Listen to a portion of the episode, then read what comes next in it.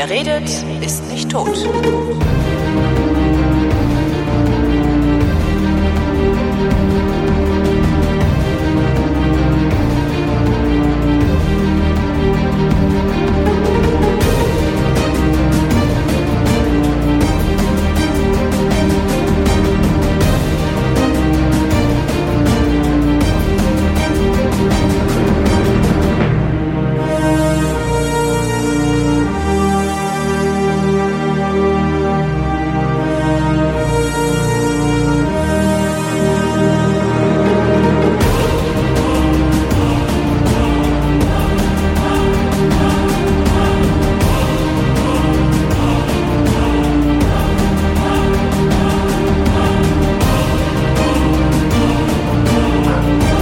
Findest du das denn eigentlich unangenehm, dass hier so ein Hall ist, als, als hättet ihr keine Möbel? Es läuft die Sendung schon. Ja. Jedes Mal. Haben wir, schlafen wir schon miteinander? Ja, seit fünf Minuten. Genau. Ah, verdammt. Komisch. Ist er drin? Nee. Das fällt mir gar nicht so auf, Draußen Hall. ist er auch nicht. Ich weiß auch gar nicht, wo, ja, hier ist, aber jetzt so viel Hall. Hier ist total krass. Das ist ich in der K- Kirche. ja, das ist, ja, genau. Aber es ist ja, letztendlich hat das ja auch was von der Predigt. Also, Was wir hier machen. Ja. Oder was ich generell mit meinem was Sohn mache hier. generell machst. Ja, ich, äh, Ja, hier, allein dieser Appell hier, den ich hier lese von dir wieder. Seid fruchtbar und beschwert euch. Ich hätte beschweret geschrieben. beschwert. Es gibt dem Ganzen dann so, ein, so, eine, so eine Gravitas, so eine ich klerikale habe, äh, Gravitas im äh, Ich habe vor, äh, vor einer Zeit nochmal gesucht, ob es das irgendwo sonst gab, diese Formulierung. Und dann habe ich gefunden, dass ich wohl im letzten Podcast schon gesagt habe, das hat, schwebte uns vor, aber das machen wir nicht, den Titel. Das ist oft so äh, in den Titelfindungskommissionen in Verlagen, dass sie irgendwas in Bausch und Bogen ablehnen Ja. und in der fünften Runde auf einmal finden, das ist der allerbeste Ich habe sowieso dieses haben. Jahr ähm, gelegentlich mit Verlagen zu tun gehabt, also nicht nur äh, Zeitungsverlagen, sondern auch auch mit mit äh, Buchverlagen und habe mich jedes Mal, wenn ich entweder unmittelbar oder auch nur mittelbar mit Buchverlagen zu tun hatte, sehr wundern müssen, was für ein wirrer Dilettantismus da zu herrschen scheint. Wirrer Und ich hab, Dilettantismus, Ja, ich ja. habe also ich war ich habe jedes Mal jedes Mal, wenn ich irgendwie was mit Verlagen zu tun hatte, habe ich dieses Jahr hinterher gedacht so, es ist ein Wunder, dass es denen überhaupt gelingt, Bücher zu publizieren, zu produzieren und zu veröffentlichen. Da habe ich wirklich gedacht. Das und das dann auch noch die kündigen die ja an, die sagen ja, wir veröffentlichen das im Oktober und das gelingt. Das ist Das ist tatsächlich von allen Branchen, in denen ich arbeite, die professionellste. tatsächlich. Also Radio hat eine äh, äh, Spezifizität. Das Wort versuche ich nicht nochmal. Ähm, Spezialität. Spezifizität. Nein. Ach so, Spezifizität. In Euskirchen kam mir vor, als wäre da ein. In Euskirchen gab es einen äh, China-Imbiss, äh, da stand europäische und nee, europäische und asiatische Spezialisten, hat er angeboten auf seiner Karte. Vielleicht hatten sie Spezialisten. Aber keine europäischen. ne? Wahrscheinlich schon. Nee, so sahen die nicht aus. Ähm, was, Das Radio was hat äh? Spezifizitäten. Ja, da, was daran interessant ist, ist, dass es ja mit hohem Aufwand, mit erstaunlich hohem Aufwand betrieben wird. Ja. Aber also ich, ich äh, sammle ja Sekundenschafe. Ich weiß Mhm. nicht, ob du davon mitbekommen hast. Ja, Ja, doch. wir erinnern uns. Das war übrigens einer dieser Kontakte mit Verlagen, die ich hatte dieses Jahr.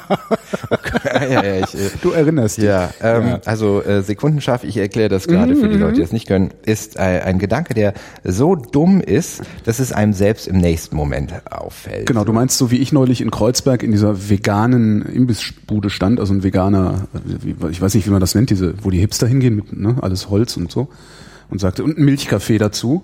Also haben mir irgendwas veganes, lecker schön Teller bestellt und ein Milchkaffee. Sagte Hafer oder Soja. Sag ich, nee, ganz normale. Ja, Ist- ist ja, das- so, gilt das? Gilt das? es gibt natürlich da äh, Abgrenzungsschwierigkeiten Hm. zum, zum Blackout und zum reinen Versehen oder so. Aber es ist zum Beispiel Pegida würde jetzt nicht mehr unter Sekundenschaf fallen. Dazu ist es zu andauernd und es ist eine, eine Grundhaltung. Ja. Also es ist reine, reine Dummheit. außer- na, außerdem du, musst ja du musst es selber. Ich wollte gerade sagen, den Protagonisten und möglichst- Proliferanten Ja. fällt ja auch die eigene Dummheit nicht Der- auf, der sonst Pro- würden die sich ja nicht immer wieder dahinstellen. Proliferanten, ja. Ähm, Das also Radio In dem und Zusammenhang habe ich mit dem Radio zu tun. Mhm. Äh, Radio 1 Sekundenschafe ähm, verbreitet. Und auch sammelt. Und da ist einfach das Erstaunliche, also erstmal der Aufwand, der, der groß ist und deswegen würde ich nie auf die Idee kommen zu sagen, das ist unprofessionell. Was da einfach auffällig ist, ist, wie viele Leute damit zu tun haben und wie viele Zuständigkeitsbereiche äh, du streifst. Das ist wenn aber du auch eine nachfragst, Spezialität des öffentlich-rechtlichen Wenn du nachfragst, ähm, kommt das auf der Facebook-Seite?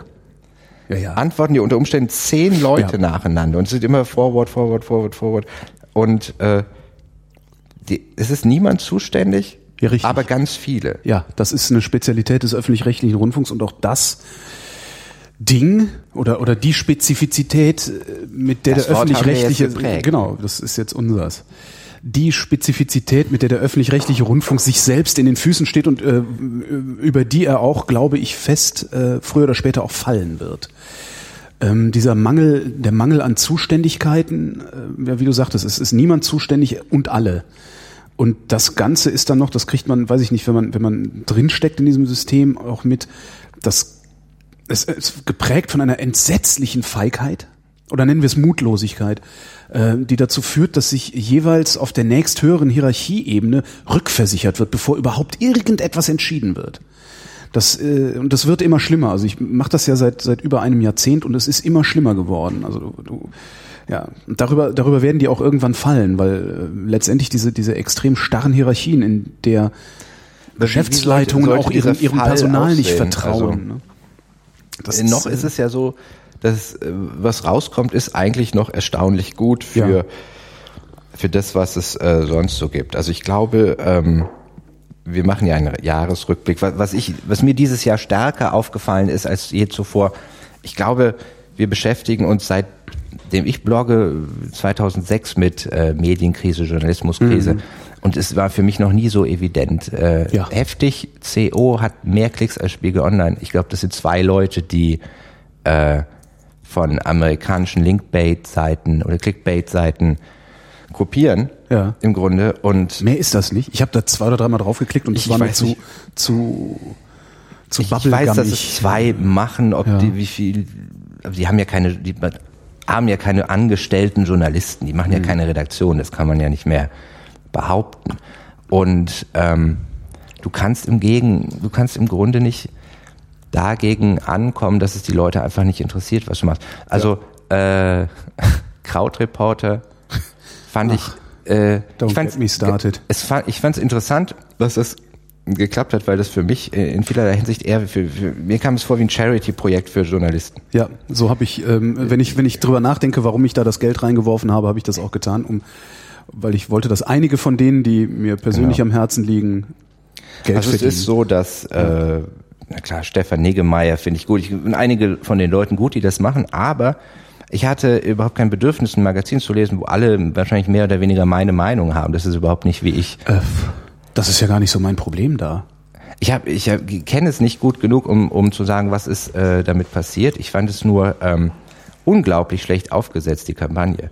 Ja. Und zwar, äh, also wenn ich sage, hier, ich möchte das neu starten, den Journalismus und verlinke auf Artikel, die Leute, die meine Leute in anderen Medien geschrieben haben, die also existieren alle, und ich davon ausgehen kann, dass sie genau dasselbe wieder da machen werden, also dass ich mehr oder weniger eine Kompilation von Spiegel Online und Zeit.de habe, dann ist es doch einfach äh, geht doch nur mit dem guten Willen der Leute, dass da überhaupt Geld zusammenkommt. Also Ja. ich weiß nicht, ob dann tatsächlich das Bedürfnis nach ähm, bestand, die der ganze Ansatz, da so eine Art äh, Dream Team oder sonst was zusammenzustellen, ist mir sowieso suspekt, weil es halt ähm, genug Leute auch gäbe, die eben nicht schon woanders publiziert haben und mit denen man was, was Neues und Interessantes starten könnte. Na, man müsste vor allen Dingen erstmal ein Dream Team zusammenstellen. Das Problem ist, äh, also was, was mein Problem mit Kraut Also du sagst mein, das Gegenteil von dem. Also mein Problem mit. Krautreporter ist einmal, dass also so breitbeinig wie die gestartet sind, äh, haben die also maximal verloren gerade. Also die die haben sich halt die, die haben sich halt viel zu breitbeinig hingestellt. Das kann man denen vielleicht noch verzeihen, aber was ich problematisch finde bei den Krautreportern äh, ist, die vertreten ja noch nicht mal meine Meinung im Zweifelsfall. Die vertreten ja gar keine. Das Problem bei den Krautreportern finde ich, dass sie überhaupt keine Haltung haben als gesamtes Das kann ich nicht äh, beurteilen. als gesamtes Medium. Ich gucke da rein, ich lese diese Sachen und, und habe ständig das Gefühl, et, etwas nicht Greifbares vor mir zu sehen. Und das, äh, damit kann ich dauerhaft nichts anfangen. Ich brauche irgendeine Haltung. Und wenn es äh, äh, die Welt ist, äh, aus dem Axel Springer Verlag, aber meinetwegen sogar die Bildzeitung äh, ist, von der ich mich abgrenzen kann von der Haltung. Hm. Es muss noch nicht mal eine Haltung sein, die mir irgendwie äh, nahe ist. Die kann auch maximal fern sein, aber es muss eine erkennbar sein und die sehe ich dann nicht. Und ich glaube, dass das das Problem der Medien ist. Also wir werden äh, den öffentlich-rechtlichen Rundfunk haben wir auf der einen Seite, den werden wir auch behalten. Wenn ich sage, der wird über seine, seine eigenen Strukturen fallen, dem wird es auch an den Kragen gehen, meine ich damit, aber der wird nicht verschwinden. Der kann sich das erlauben, hinzugehen und so wischiwaschi und fischi zu sein und keine Haltung zu haben. Macht er aber gar nicht, sondern er hat eine. Also du kannst die einzelnen Landesrundfunkanstalten durchaus einer gesellschaftlichen politischen Strömung zuordnen auf die eine oder andere Weise. Der RBB ist katholisch, der hessische Rundfunk äh, war lange Zeit ein roter Sender, so halt. Ne? Ähm, aber ich glaube, wenn du wenn du am Markt bestehen willst, äh, dann musst du eine eindeutige ja, oder eine Persönlichkeit haben, auch, auch als Publikation, auch wenn du, wenn du eine Publikation bist, die mit vielen, vielen Autoren arbeitet, muss irgendwo was sein, ja. wo ich Orientierung finden kann. Und Orientierung finde ich nur an der Haltung. Das ist das, und das, das haben die Krautreporter Früher waren das die ähm, großen Herausgeber, genau.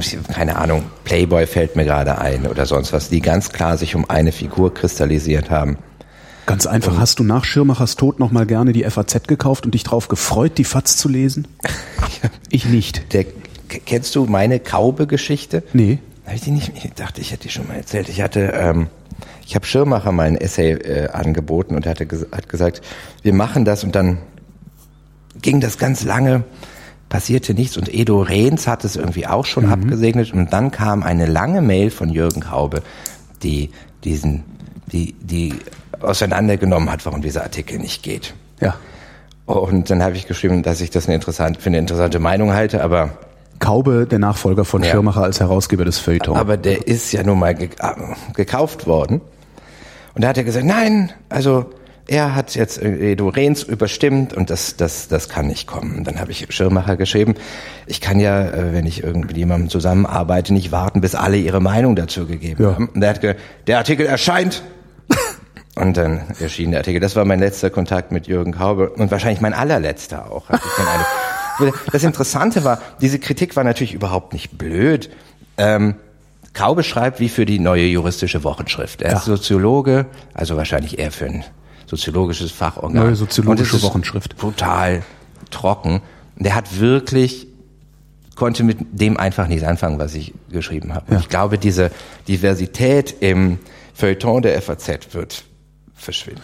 Wobei wir können, können wir vielleicht Kaube, ähm, ich sehe das ähnlich wie du oder ich befürchte es ähnlich wie du, aber wenn ich mir überlege, wie Schirmacher vor 10, 15 Jahren drauf war und wie der sich entwickelt hat und wohin er sich entwickelt ja, das hat. Das kann ja sein, klar. Vielleicht macht Kaube dieselbe Entwicklung durch. Also Natürlich ich sage jetzt nicht, so Kaube, Kaube ist schlecht, weil er das nicht mochte. Es war nur einfach zu sehen, dass Kaube aus seinem Denkgerüst überhaupt nicht aussteigen konnte. Ja. All die Leute, die sich jetzt darauf berufen, wie äh, toll Schirmacher sie fand und gefördert hat, vergessen, dass Schirmacher einfach äh, da wahrscheinlich einfach einen wilden Garten hat wuchern lassen ja. und nicht hinter jedem Einzelnen eben stand. Also von zwischen hinter MS Poe und äh, äh, Don Alfonso stehen ist wahrscheinlich ein bisschen, ja, selbst für Schirmacher zu breitbeinig. Er hat einfach mal gesehen, guck mal, was die Leute da machen. Ja. Und wenn es schief geht, also das ist auch das, was äh, womit witzigerweise ähm, mein mein Heimatsender Radio Fritz groß geworden ist. Äh, da war in der Hierarchie nach oben auch auf auf jeder Stufe stand jemand, der gesagt hat, na macht ihr mal. Und das hat Schirmacher halt auch gemacht. Er hat gesagt, das ist irgendwie, ist das anders, interessant, macht ihr mal. Und wenn es schief geht, dann gibt's halt einen Einlauf. Und das haben wir auch gesehen, wo du MS Pro erwähnst, das ist halt schief gegangen, da hat's den Einlauf gegeben, das hat er bis heute nicht verwunden und äh, jammert rum. Ähm, gut. Und das, das ist witzig, das, das, das hat bei Fritz auch sehr gut funktioniert. Als Fritz am größten war, hatten wir einen Chefredakteur, eine Hörfunkdirektorin, einen Intendanten, die einfach gesagt haben, ihr habt sie nicht alle, ihr macht was, was ich nicht verstehe, aber macht mal, weil es funktioniert. Auf irgendeine bizarre Weise funktioniert Und ich, ich durfte immer tun, was ich wollte und habe alle, spätestens alle zwei Monate bei meinem Chefredakteur gesessen und einen fürchterlichen Einlauf bekommen äh, und bin vom Dienst suspendiert worden, musste äh, wochenweise Honorare an irgendwelche gemeinnützigen Vereine spenden, um den Intendanten zu beruhigen und äh, sowas. Aber äh, zwischen, zwischen der totalen Langeweile, die, die man streckenweise heutzutage in den Radios hört und diesem wahnsinnigen auf die Kacke hauen, was wir damals gemacht haben, wofür wir uns dann auch verantworten mussten, dazwischen ist halt was sehr, sehr Interessantes, Schillerndes entstanden. Und das hat Schirmacher vielleicht hingekriegt. Das- und vielleicht ist Kaube, wenn er erstmal in der Position ist, mutig genug zu sagen, so, und jetzt gucken Die meisten. Leute wachsen mit ihren Aufgaben. Genau. Also die ähm, diese Regel, die du gerade nennst, funktioniert lustigerweise in, in Hollywood genauso. Also ich weiß, dass äh, Seinfeld mal gesagt hat, ähm, es gibt, sagen wir, die oberste Hollywood-Regel ist, niemand weiß irgendwas. Ja. Du kannst, du kannst für jeden Erfolg, auch hier in Deutschland kannst du das auch sagen. Für, für Charlotte Roach, ähm, das glaube ich über eine Million Mal verkauft. Und im Nachhinein sagt Die jeder, ja klar? Sex sells. So. Ja. Aber vorher wollte das erstmal, Kiwi wollte es nicht drucken. Ja, zu Recht, wie So. ich sage, aber, äh, ähm, anscheinend hat's Aber ja. zu sagen, ah, das ist total einfach. Oder äh, mach mal einen BDSM-Roman oder über, über einen kleinen Jungen, der zaubern kann oder so. Bei niemandem, mit keinem hätte jemand das vorher so sagen können. In Hollywood ist es ganz genauso. Was du aber sagen kannst, ist, dass es in der Regel besser wird, ähm, wenn einzelne Leute kreativ verantwortlich dafür sind. Ja. Weil, ähm, das ist ein Zitat vom HBO-Chef, er bezahlt ja nicht Leute dafür, dass er dann die Bücher schreibt. So. Also es gibt halt Leute, die das Ja. Ne, also du solltest halt Leute anheuern, die das können, was sie da machen sollen und nicht immer denken, eigentlich weiß ich alles am besten. So. Ja. Und jemand, der, der toll all diese, diese Sendezeit verwalten kann und all das, kann halt nicht unbedingt die besten Inhalte herstellen. So, und ähm, das, man muss halt überall weg. Man muss, muss äh, wenn man Pharao ist, sofort wieder abgeben. Eigentlich. Ja. Das ist die einzige Möglichkeit, Erfolg zu haben. Ja. Gut, das war unser Jahresrückblick. Malte Welding, vielen Dank. Dieses Jahr, äh, was, was ich dich, äh, eigentlich müsste ich dich auf das Jahr zurückblicken lassen, Warum? Weil ich nichts mitbekommen habe. Ich auch stelle nicht so immer wieder fest, ich habe keine Meinung zur, äh, zur Ukraine. Ich Ja. habe die ISIS war auf einmal für mich da. Ja, einmal habe ich diese, diese Köpfvideos gesehen, dachte, die sind seltsam professionell aufgenommen, die Ja. so richtig ausgeleuchtet. Genau. Früher hat man immer so einen Wickel, so, Ja, ja, und dann- dann auch so Überwachungskamera. Das war richtig stilisiert. Und ähm, ich hatte aber kein, irgendwie fehlte mir das Vorspiel. Das ist übrigens auch immer das, wenn ich, äh, wo wir gerade MS Pro sagten. Bei MS Pro denke ich immer, es gibt irgendwo eine Kammer und da ist das Glossar, das mir dazu hilft, das alles zu verstehen, wo der, was der will. Und ich wirklich, wann immer ich einen einzelnen Text lese, nicht verstehe, worum es geht. Das sind aber Sozi Soziologen halt. Okay. Also, es gibt dieses Glossar wahrscheinlich also nicht. Ähm, ich höre da immer so, so Randaspekte und denke, ah ja, ja, ja. Und jetzt? Der redet im Grunde wie ein Homopath. Der sagt, hier, das ist das Problem. Ich habe hier eine Lösung. Und die Lösung ist so, äh, was? Ach so. Zuckerkügelchen. Ach so, meine, ach, meine Nachbarn sollen das jetzt alles auch wissen, was ich mache, oder was? Nee, also, ich, ich verstehe es tatsächlich nicht. Ich kann nicht mal darüber lästern, weil ich da wirklich Kann ich auch nicht. wie der Nee, Ochs geht- vom ja, Berg. genau, geht mir ähnlich. Also das- aber wir waren gar nicht bei MS Pro. Wie kam ich von ISIS zu MS Pro? Äh, weil, die, ja, das überlegst du dir jetzt. Ne? Okay. Denk Ähm, mal drüber nach. ISIS. Weil ISIS einfach aufpoppte und du nicht verstehst, ISIS was da passiert. Auf. Pegida auch. Pegida habe ich, glaube ich, vor zwei Wochen zum ersten Mal gehört, dass es Hm, so gibt. Auf ungefähr. einmal höre ich das die ganze Zeit. Und dann habe ich mir gestern diese ungeschnittenen Interviews mit den Leuten angehört. Und es ging mir, es ging mir wie diesem Wittgenstein-Zitat. Du, äh, Wenn, wenn ein Löwe unsere Sprache spräche, wir würden ihn nicht verstehen. Ich habe gedacht, okay, was? Es ist, dieser Rentner tat mir rasend leid und ich dachte, oh Mensch, dem muss, dem muss man doch wahrscheinlich wirklich mal mehr Rente geben. Irgendwie hat der so, der Das ist ja das, das ist ja genau der, der, der, das Problem, was gerade äh, die Politiker identifizieren. Also ich glaube, den Politikern fällt gerade auf, dass äh, ihre, ihre Politikverweigerung der letzten 20 Jahre, also das letzte Mal, dass äh, in mein, meiner Wahrnehmung Politik passiert ist, war ähm, mit Schröder und Fischer 1998, die dann mit der Agenda 2010 die Mittelschicht in Angst und Schrecken versetzt haben, die jetzt in Dresden steht und Ausländer rausschreit, weil das ihre, äh, letzte das letzte Opfer ist, das sie noch haben, wo sie nach unten treten können. Und ich glaube, der Politik fällt gerade auf, dass sie mal lieber Politik hätten machen sollen und nicht bloß auf hohem Niveau verwalten in den letzten interessante. Erklärungsansätze. Das erste Und, ist, und äh, ähm, darum ist dieses, äh, wir hätten dem Rentner mehr Rente geben sollen, das übersetzt sich ja in die Politik, also zu, zu unserem Innenminister, ähm, der gesagt hat, wir müssen die Sorgen der Menschen ernst nehmen. Das ist ja genau das, was du jetzt gerade sagst. Nur halt aus Sicht eines Politikers heraus. Ja.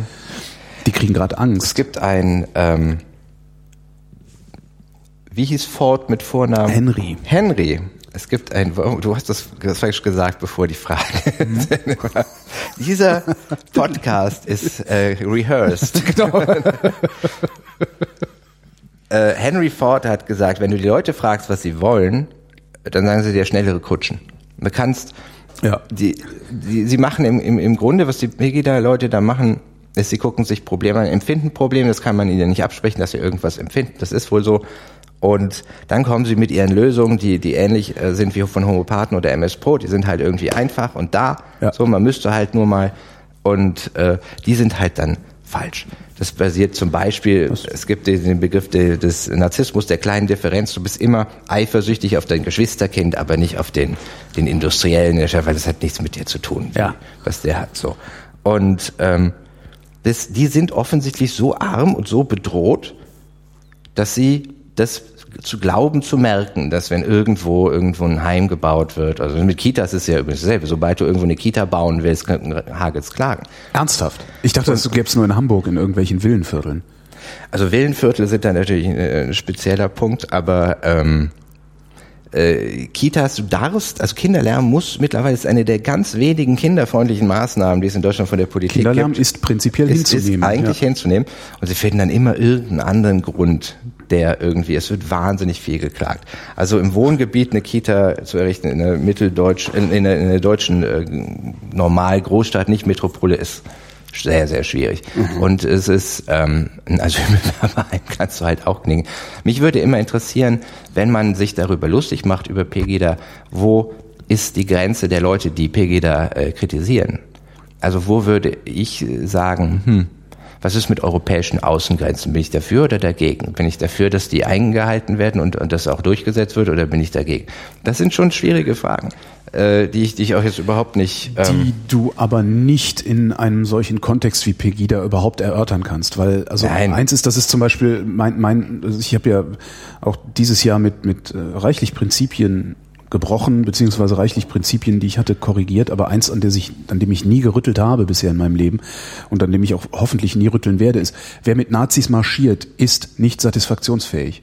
So, dass wenn, wenn irgendjemand ein Problem mit der Rente hat, wenn irgendjemand ein Problem mit europäischen Außengrenzen hat, dann gibt es Möglichkeiten und Kontexte, in denen man das, nur das diskutieren kann.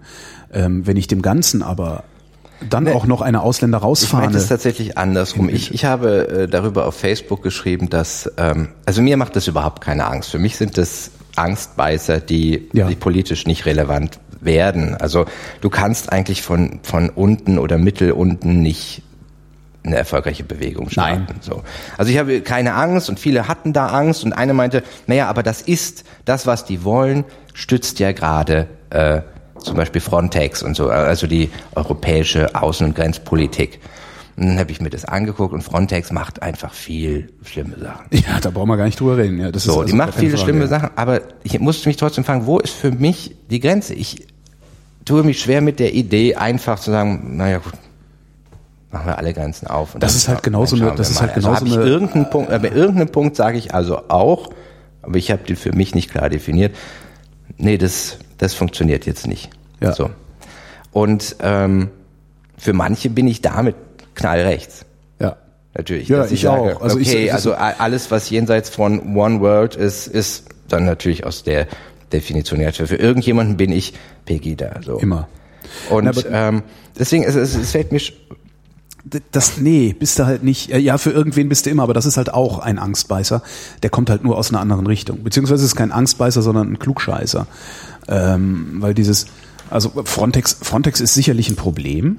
Ähm, darüber müssen wir auch reden und das müssen wir auch reflektieren, da müssen wir vielleicht sogar was ändern.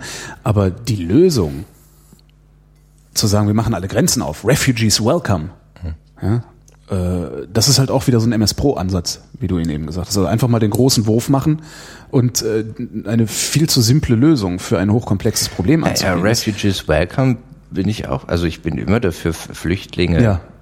ins Land zu lassen. Ja, und aber auch, auch besser zu behandeln. Dann, dann schau, schau in diese, in, wenn, wenn du in solche, weiß ich nicht, solche Richtungen äh, guckst, wie, wie hieß hier die, äh, äh, hier die äh, auf dem auf dem Oranienplatz diese Aktion. Mhm. Ich meine, da ging es ja nicht darum, die Leute, die da sind und die schon im Land sind, stärker willkommen zu heißen, sondern da gab es halt auch eine Fraktion, in meiner Wahrnehmung so eine große Fraktion, die gesagt hat, nee, alle Grenzen auf, alle Außengrenzen ja, aber auf. Das meine und das also geht nicht. So aus, das, das geht einmal aus persönlichen Gründen lehne ich das ab.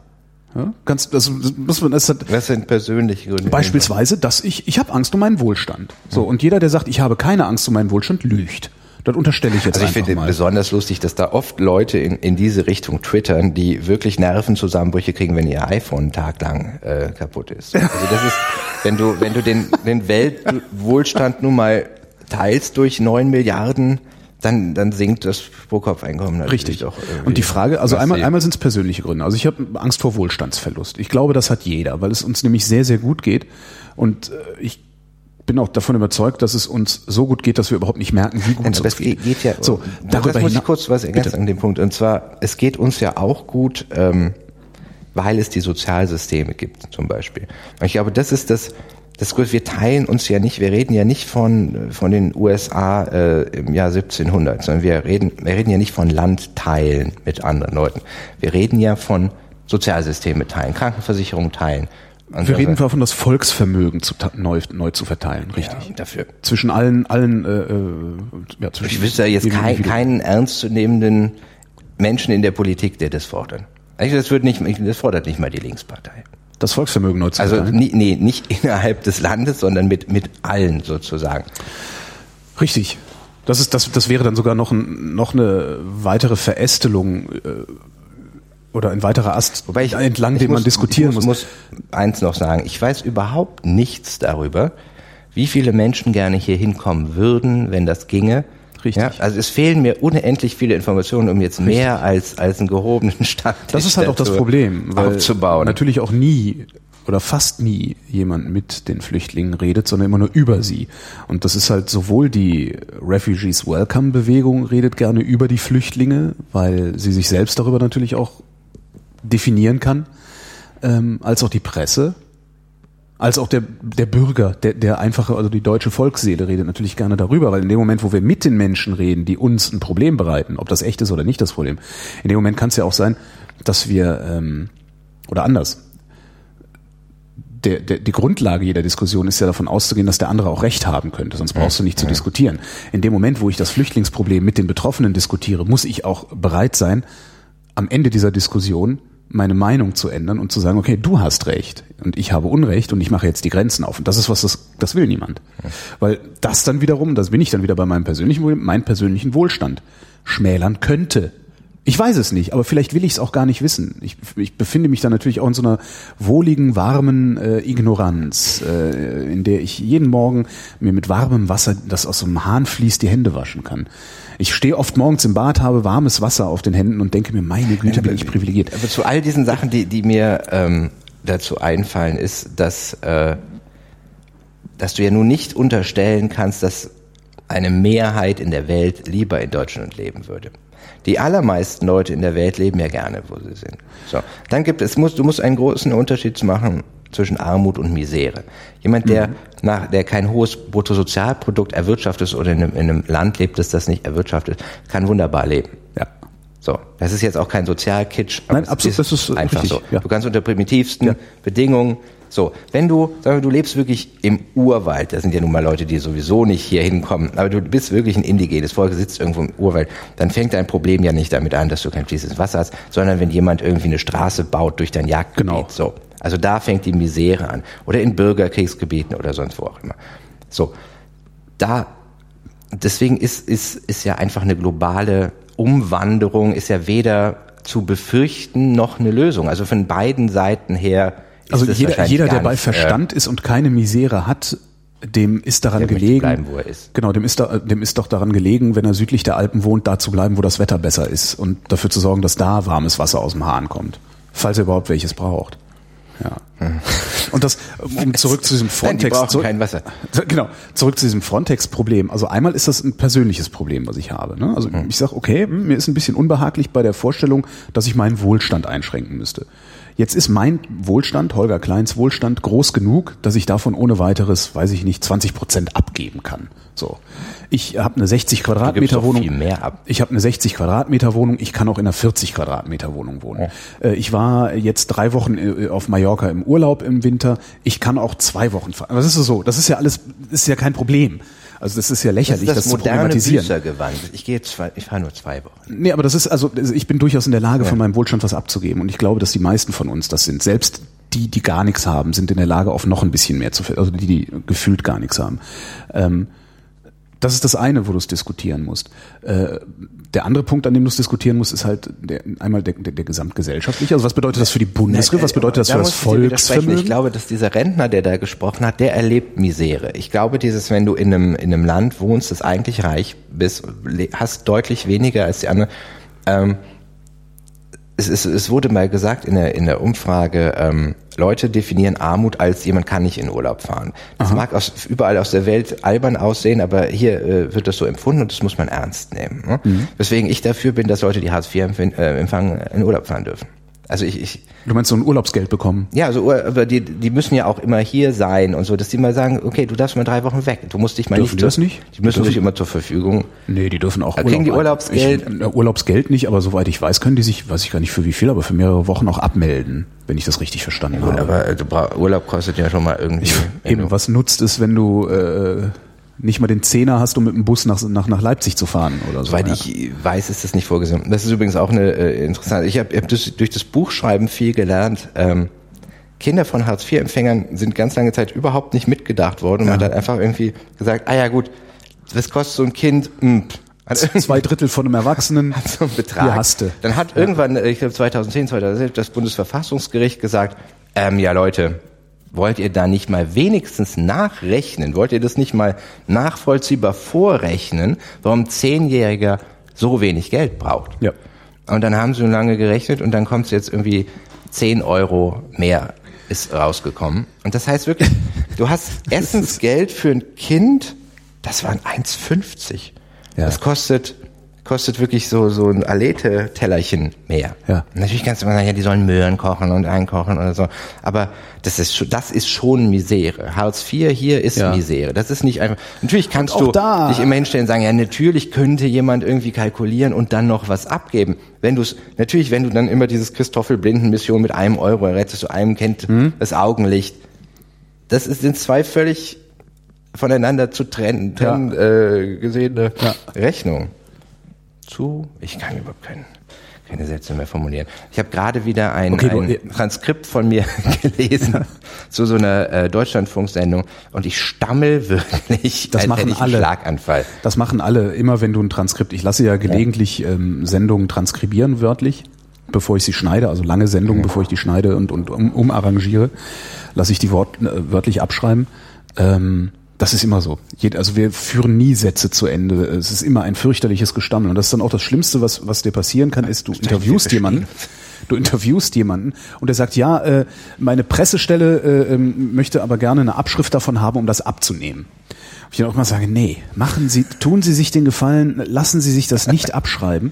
Ähm, Sie werden es, Sie werden es nicht veröffentlicht haben wollen, weil es gelesen katastrophal klingt. Ja.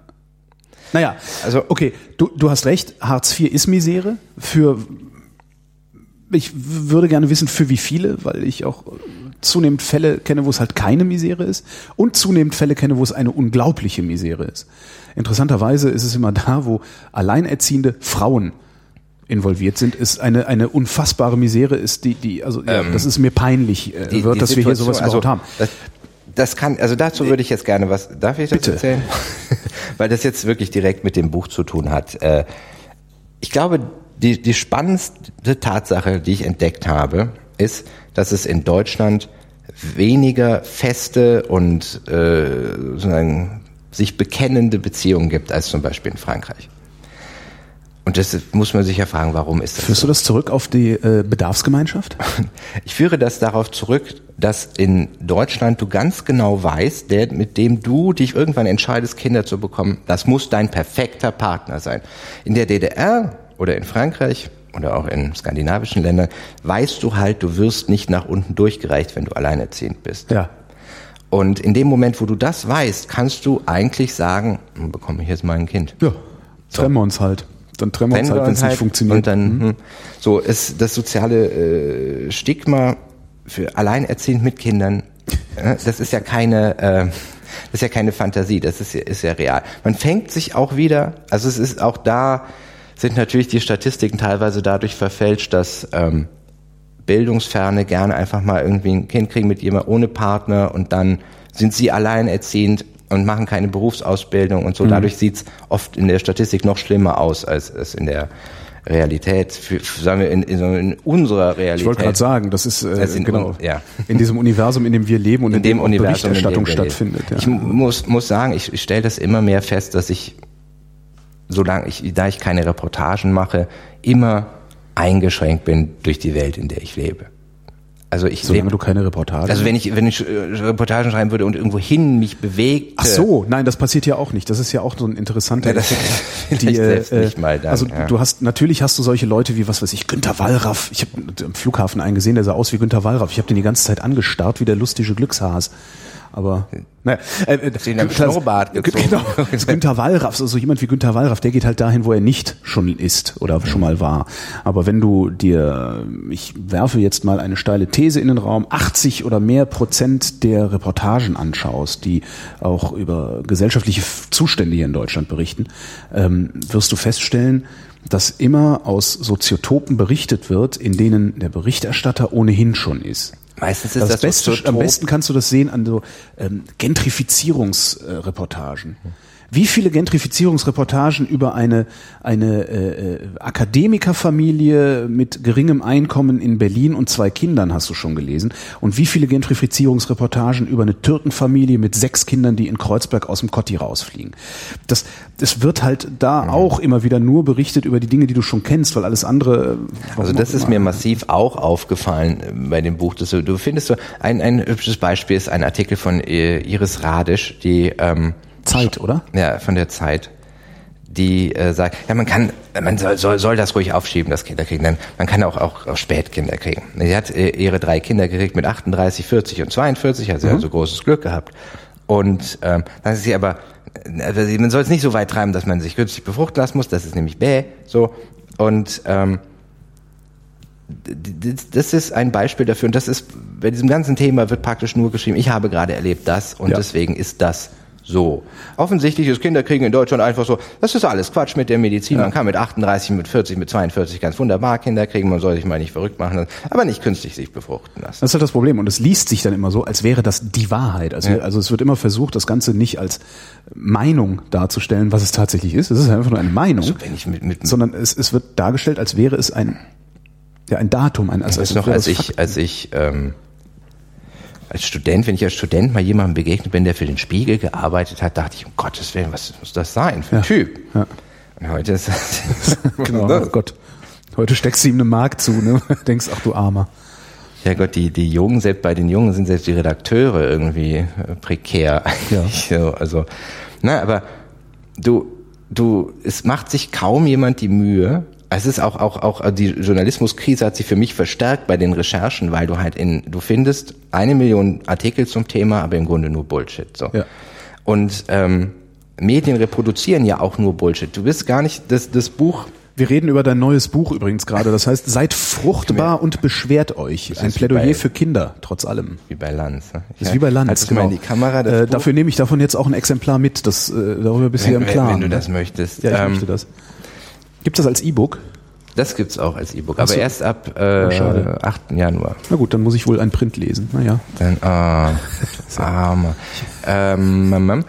es ist so, dass du, also ich, ich kann für mich jetzt schon sagen, das Buch kann eigentlich kein großer Erfolg werden, weil ich einfach nicht schreibe, hey, Frauen sollten zurück an den Herd, das ist meine Lösung für das deutsche Kinderproblem. Ja. Das sind wirklich die Sachen, die, wo Presse sich Ja. draufsteht. Ja. Presse findet komplex doof.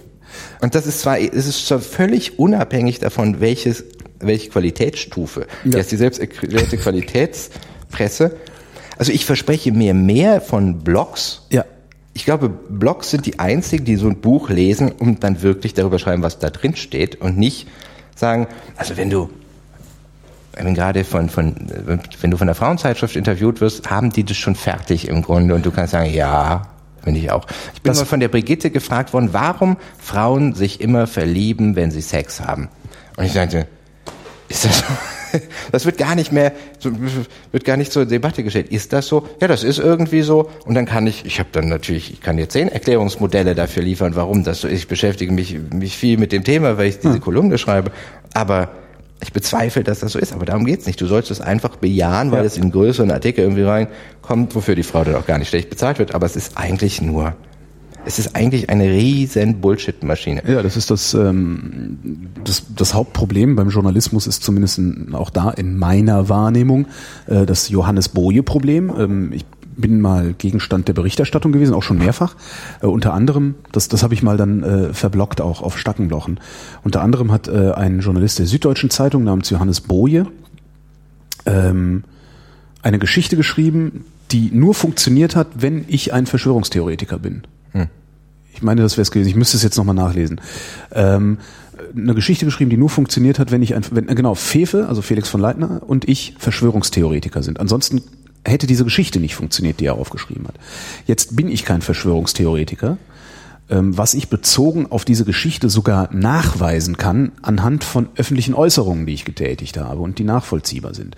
Nichtsdestotrotz hat Boje diese Geschichte geschrieben. Das heißt, er hat die im Kopf gehabt, er hatte die fertig und hat sich dann ein paar Teilfakten rausgesucht, die seine Geschichte stützen. Eigentlich so, wie es Verschwörungstheoretiker machen. Das ist eigentlich der Witz daran. Also, dass er im Grunde äh, strukturell gehandelt hat wie ein Verschwörungstheoretiker, um eine Geschichte zu schreiben, die nur geht, wenn er mir unterstellt, einer zu sein. Äh, und das ist, glaube ich, was. Äh, ich war dann auch schon nochmal Gegenstand einer Berichterstattung in der Zeit. Der äh, Autor hieß Christian Denso, glaube ich. Der hat es exakt so gemacht. Der musste, also merkt sich seine Feinde.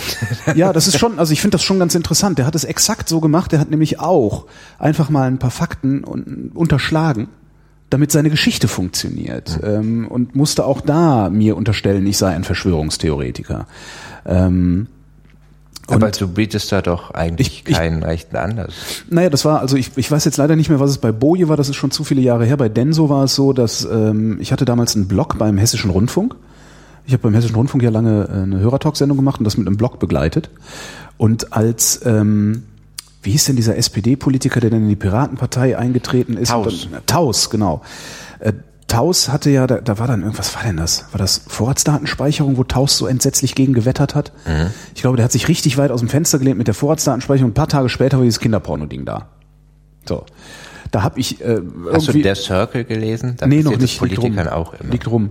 Ähm, da habe ich, ich weiß nicht mehr, was es war, geschrieben, sowas wie, naja, ist ja schon irgendwie, schmeckt ja schon ein bisschen komisch, ne? Erst lehnt er sich ohne Ende weit aus dem Fenster gegen die äh, Mainstream-Meinung im Deutschen Bundestag und ausgerechnet dann kommt so ein Ding zustande. So, das habe ich in einen Blog Hast geschrieben. Hast du auch die These, dass bei Edati das zu tun hat mit dem NSA-Untersuchung? Da habe ich überhaupt keine These, ja, ehrlich gesagt. Edati ist mir egal. Äh, auch nicht. Edati finde ich nochmal aus einem, einem, anderen Punkt interessant. Kommen wir vielleicht noch zu. Ähm, so, jetzt schreibst du das in einen Blog, da steht eine Uhrzeit drunter und ein Datum. Ja? Dann kommentieren Leute.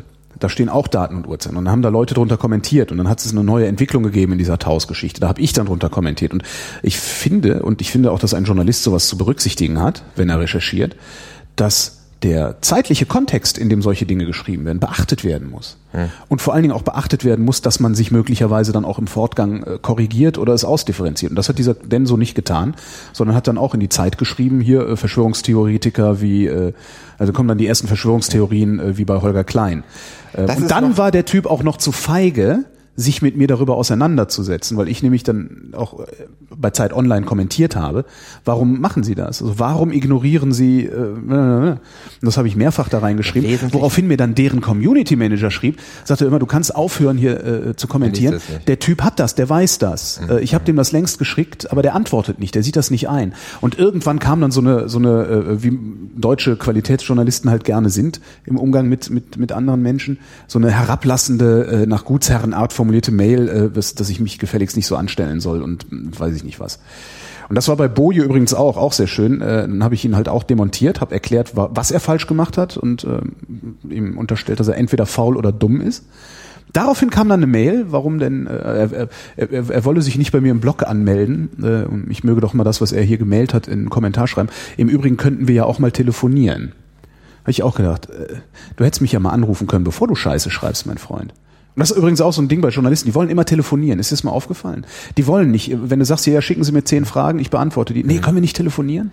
Ja, Mails machen sie nicht so. Nee, da kann man, ist, also jetzt, ich, jetzt wird's eine Verschwörungstheorie. Ist das damit, damit sie hinterher behaupten können, äh, ich hätte was anderes gesagt, als ich wirklich gesagt habe? Oder warum machen die das? Glaube ich nicht. Ich glaube, das, was du da beschreibst, kommt Journalismus noch äh, sehr nah. Ich glaube, das allermeiste, was läuft, ist reine Simulation von Ja, Journalismus. wobei, schon, es kommt doch Journalismus nicht nah, und da bin sind wir jetzt wieder bei deiner Brigitte-Geschichte. Wenn ich eine Geschichte aufschreibe, wenn ich, wenn ich sage, ich bin Journalist, dann, das, dann heißt das auch, dass ich ergebnisoffen eine Geschichte, ein Phänomen versuche zu betrachten oder zu durchleuchten und zu durchdringen, um es einzuordnen und zu vertiefen, was der Job des Journalisten ist. Das heißt, verkaufst du nicht an deine Redaktion. Du sagst Ja. denen, hey, ich mach, ich mache was über Malte Welding, der hat in die Kasse gegriffen. ja, das, so. Ja. Es gibt, also es gibt ja sozusagen Oasen, wo das dann nicht der Fall ist. Vielleicht Seite 3 in der Süddeutschen oder so, Ja. das ist SZ-Magazin. Äh, aber ähm, das Normale ist, ist einfach ein Scheiß. Also es Ja. interessiert die Leute selbst nicht. Ich glaube, Journalismus tötet die Leute auch, die darin arbeiten, weil du, äh, Ja, weil du einfach nicht nicht lange so begeistert darüber sein kannst, was was neu ist. Also du merkst ja auch, wie Journalisten miteinander umgehen. Also die, die sind ja noch nicht mal zueinander freundlich. Also, Das, tja, was, was soll ich dazu sagen? Ich habe dieses das ganze Jahr keinen äh, journalistischen Text mehr geschrieben, tatsächlich, weil sich das kein? auch nicht ist mehr deine, lohnt. deine Kolumne kein, kein journalistischer Text? Ja gut, so würde ich das jetzt nicht sagen. Also das ist eine die Kolumne ist ist davon im Grunde befreit, aber Ist dein ähm, Buch ein journalistischer Text? Du hast recherchiert und äh, eine Die- Geschichte geschrieben. Worüber ich mich sehr freue an dem Buch ist, dass es ähm, ich weiß nicht, ob du ob du die Essays kennst, die ich so geschrieben habe in der Berliner sporadisch, ja, sporadisch nehme ich die wahr. Also Die- ich lese nicht jedes Mal das, das- Essay von Malte, aber wenn es mir. dass äh, das so geworden ist im Grunde. So, also das ist ähm, was, was beim ersten Buch bes- bestimmt auch irgendwie lustig war, äh, schweift da nicht mehr total ab und geht in total andere Welten. Also es, es bleibt nah dran an dem Thema. Vitaminchen spielt keine Rolle mehr. Es ist, es ist etwas weniger spackig, was, was ähm, mir jetzt aber erstmal so gefällt. Also das, das war so, so, man hat ja immer so seine eigenen Ziele. Äh, ich, ich rate immer Leuten nicht zum Ziel zu haben, Bestseller zu machen, weil es Bullshit ist, weil es fast nie passiert. Ich wäre froh, wenn ich überhaupt mal ein Buch schreiben könnte. sondern aber man hat dann so seine eigenen, was, was möchtest du gerne, was das ist. Und für mich ist das ähm, immer das Naheliegendste, das so, also beim ersten Buch war, ich will noch ein Buch machen. So, und ähm, jetzt ist es, das jetzt das vierte und da ist mein Ziel gewesen, ich möchte in einem Stil dieses Buch schreiben, so der, der etwas, äh, vielleicht etwas seriöser ist, es ist, es ist immer noch spackiger wahrscheinlich als die, die meisten Bücher. Was interessant ist an so einem Buch, äh, da habe ich jetzt ungefähr anderthalb Jahre dran gesessen und ähm, so ein SZ-Journalist nimmt sich da fünf Wochen frei für ne, und Ja. schreibt das Buch. Und ich weiß von meinen Lektoren, was sie da kriegen. Ne? Also es ist jetzt nicht so, dass sie da einfach sehr viel schneller und sehr viel besser machen, sondern die Liefern hauen halt, die den einfach rotzen halt was hin. und dann können die Lektoren das zusammenbasteln. Ne? Und das ist auch so ein Grund, warum ich diese Kategorie Bücher selber, nein, nein, selber eigentlich gar nicht lese. Mhm. Weil du im Grunde blätterst du drin, hast die These nach zehn Seiten und weißt, wo, wo das lang geht. Das ist ja sowieso sehr, sehr oft der Fall. Äh, ja. Das wiederum ist aber genau das, was dann bei diesen Leuten, die halt irgendwie äh, eine halbe Stunde Zeit haben, um diesen Artikel und Buch zu, also Buch zu lesen und einen Artikel drüber zu schreiben, Mhm. natürlich toll. Also diese sogenannten steilen Thesen oder sowas. Ne? Ähm, ich weiß, das erste populäre Sachbuch, was ich mit Bewusstsein gelesen habe, war Hitlers willige Helfer. Das war halt die These. Ne? Ja. Das Volk musste nur nicht gerade gedrängelt werden. So, okay, bupp, bupp, bupp. Und dann wurde das halt 500 Das war das Götz Ali, ne? War das, glaube ich, oder? War das Kürzali? Was, was war das von, von, nein, vielleicht meine ich das gar nicht, meine ich von Goldhagen? Nee, ich, ich meine egal, egal, Götzal, egal, aber das ist so diese, ja, okay, bumm, Ja. hättest du auch einen Text veröffentlichen können Das- im genau, Spiegel das- ja. und, äh, das ist es nicht. Weil ich natürlich auch davon ausgehe, dass wenn ein Historiker oder ein Journalist, ein Qualitätsjournalist, eine These in den Raum stellt, diese belegen kann, wenn ich danach frage. Ich will ja gar nicht die gesamte Herleitung haben. Ich will first things first. Äh, BMW oder die Familie Quandt hat am Dritten Reich ein Schweinegeld verdient und hat das nie aufgearbeitet. Gab es mal auch so eine Doku im Fernsehen vor ein paar Jahren. Das reicht mir, wenn mir das einer sagt, dem ich hinreichend Vertrauensvorschuss gebe, dass er es mir halt belegt, wenn es sein muss. Dass wenn dann die Familie Quandt hingeht und äh, den Journalisten verklagt, der das gesagt hat, er sagen kann, okay, hier ist mein Material und freigesprochen wird, beziehungsweise das Verfahren gar nicht eröffnet wird. Das ist ein Journalismus, den ich mir wünschen würde. Aber so ist er. Halt Engelmann, Engelmann hat, hat seine, äh, die sind 70er, 80ern diese Sozialreportagen zum Teil auch mit Weiraf. Ja. Dann ist es aber, wird auch in anderen, es wird in Kontext gestellt in diesen Büchern so. Also das ist jetzt. Ich brauche auch kein Buch dafür, verstehe mich nicht falsch. Ähm, das, was, was, was ich wirklich glaube, was am Journalismus kaputt ist, ist einmal das, was du sagst, dass einfach unglaublich viel gelabert wird, anstatt einfach zu sagen, was ist. Ähm, und dass letztlich dann doch wieder gar nicht gesagt wird, was ist, sondern dass schon im Kopf des Journalisten ist, wie es zu sein hat und die Recherche auf das, was im Kopf ist, hingebürstet wird. Das ist so ein bisschen das Problem, was Ich ich, glaube sehe. aber auch, dass Und du bei der Frequenz, die du heute zum, zum Veröffentlichen hast, das gar nicht mehr anders. Wie, wie, wie willst du, wie willst du zum Beispiel immer mit voller Leidenschaft einen Blog füllen mit drei Artikeln am Tag? Oder Gar so? nicht, das Also geht so- nicht. Das ist unsinnig. Ich glaube, es ist auch un unsinnig, das zu wollen. Also meine Bewunderung für, äh, für Don Alfonso steigt, je länger dieses Blog hält. Es ist unglaublich, Weil er offensichtlich immer einfach diesen Ja. Ausschuss hat. Ja. Ja. Aber bei den meisten ist es halt nicht. Ähm, ich, ich wollte gerade noch was sagen. Also die Grundthese, was heißt, ne, also die, die Grundentdeckung bei dem Buch ist eigentlich, dass ähm, eine Langzeitstudie festgestellt wurde, die allermeisten Leute wollen Kinder und dann bekommen so viele nicht. Und dann geht's darum, was liegt daran und ähm, dabei hätte man es belassen können. Es kam in einem Gespräch mit dem Verleger, dass er, also ist, äh, Helge Malchow hat damals gesagt, Wer ist das? äh, das ist der, der Verleger von Ah, ja. Kiwi. Der hat gesagt, es hat in den 70er Jahren so viele Bücher über den Kapitalismus gegeben und äh, nee, also kritische. Und äh, es hat eigentlich immer dazu geführt, dass der Kapitalismus dämonisiert wurde und man im Grunde gesagt hat, okay, der ist so groß und stark, man kann aufgeben, dagegen zu kämpfen. Und hätte ich jetzt nur Negatives berichtet aus dieser Welt, was ähm, in Prenzlauer Berg sowieso schwer fällt, weil es hier ja einfach Kinder gibt und ich hier ein Modell sehe, wo es, wo man sieht, es funktioniert auch. Ähm, dann hätten, hätte man das Buch gelesen, hätte gesagt, ah ja gut, oh, schlimm, schwierig, ich kriege auch keins. So, und dann hätte das Buch im Grunde also so einen reversen Effekt gehabt. Meine Lektorin hat mir tatsächlich, als sie das Buch dann fertig hatte, gesagt, wenn sie es äh, vor, vor zehn Jahren ge gelesen hätte, hätte sie ein Kind bekommen noch. So, und das, Wow. das war halt, wo Wow. ich dachte, ja genau, das wäre Das, ja. das wäre so ungefähr, was ich mir davon gewünscht hätte. Aber was ist der Trick? Also, Äh, äh, Das weiß ich jetzt im Kern auch nicht. Also ich habe, äh, ich halte knapp mit den Anekdoten, aber ich glaube, es, man merkt schon, wie schön es sein kann. So, aber ähm, die, Punkte, wo man versucht, dem auszuweichen. So, mir hat meine Dramaturgin gesagt, du hast es als Frau entweder mit 25 schwer ein Kind zu kriegen, mit 35 oder wenn du mit 40 merkst, ich krieg keine und dann hast du es dein Leben lang. So. Also zu sagen, also es ist jetzt bei mir auch bei der Überlegung, zweites Kind zu bekommen. Bei uns ist die konkrete Situation, da äh, Lotta jetzt ihre Doktorarbeit schreibt, kriegt sie, wenn wir jetzt noch ein Kind kriegen, direkt danach, 300 Euro Elterngeld. Ja. Das heißt, wir sind in der Situation, ich muss sie ernähren. ja. Das geht jetzt Gott sei Dank, weil ich rechtzeitig aus dem Journalismus abgesprungen bin zum Drehbuch schreiben. So, dann kann ich sagen, okay, das funktioniert. Aber das ist ja nicht die gewünschte Situation, die wir hatten. So, Lotta ist dann, ich versorge sie, Lotta ist äh, raus aus dem Job. Die Mutterschaftsstrafe ist so massiv für Frauen, dass du, äh, die ist ganz klar belegbar, du bist total benachteiligt, wenn du Kinder hast im Beruf. Ja. So.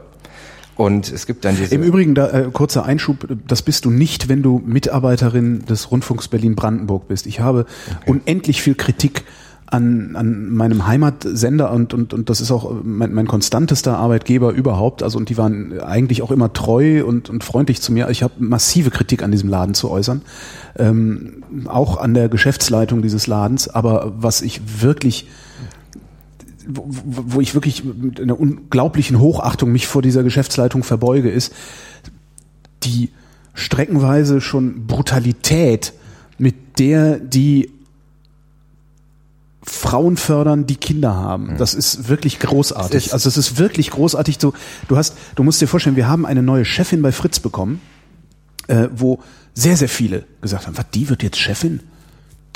Kann doch gar nicht sein. Und alles, was die Intendantin gemacht hat, als sie äh, der, der, der Personalversammlung, also der, der Redakteursversammlung von Fritz, äh, die neue Chefin präsentiert hat sozusagen, ist, die hat gesagt, so, und ich habe hier eine Kollegin aus der Geschäftsleitung mitgebracht, die ist auch alleinerziehende Mutter von Zweien und die wird Ihnen jetzt erklären, dass man sehr wohl Führungskraft sein kann, wenn man zwei Kinder zu Hause sitzen hat.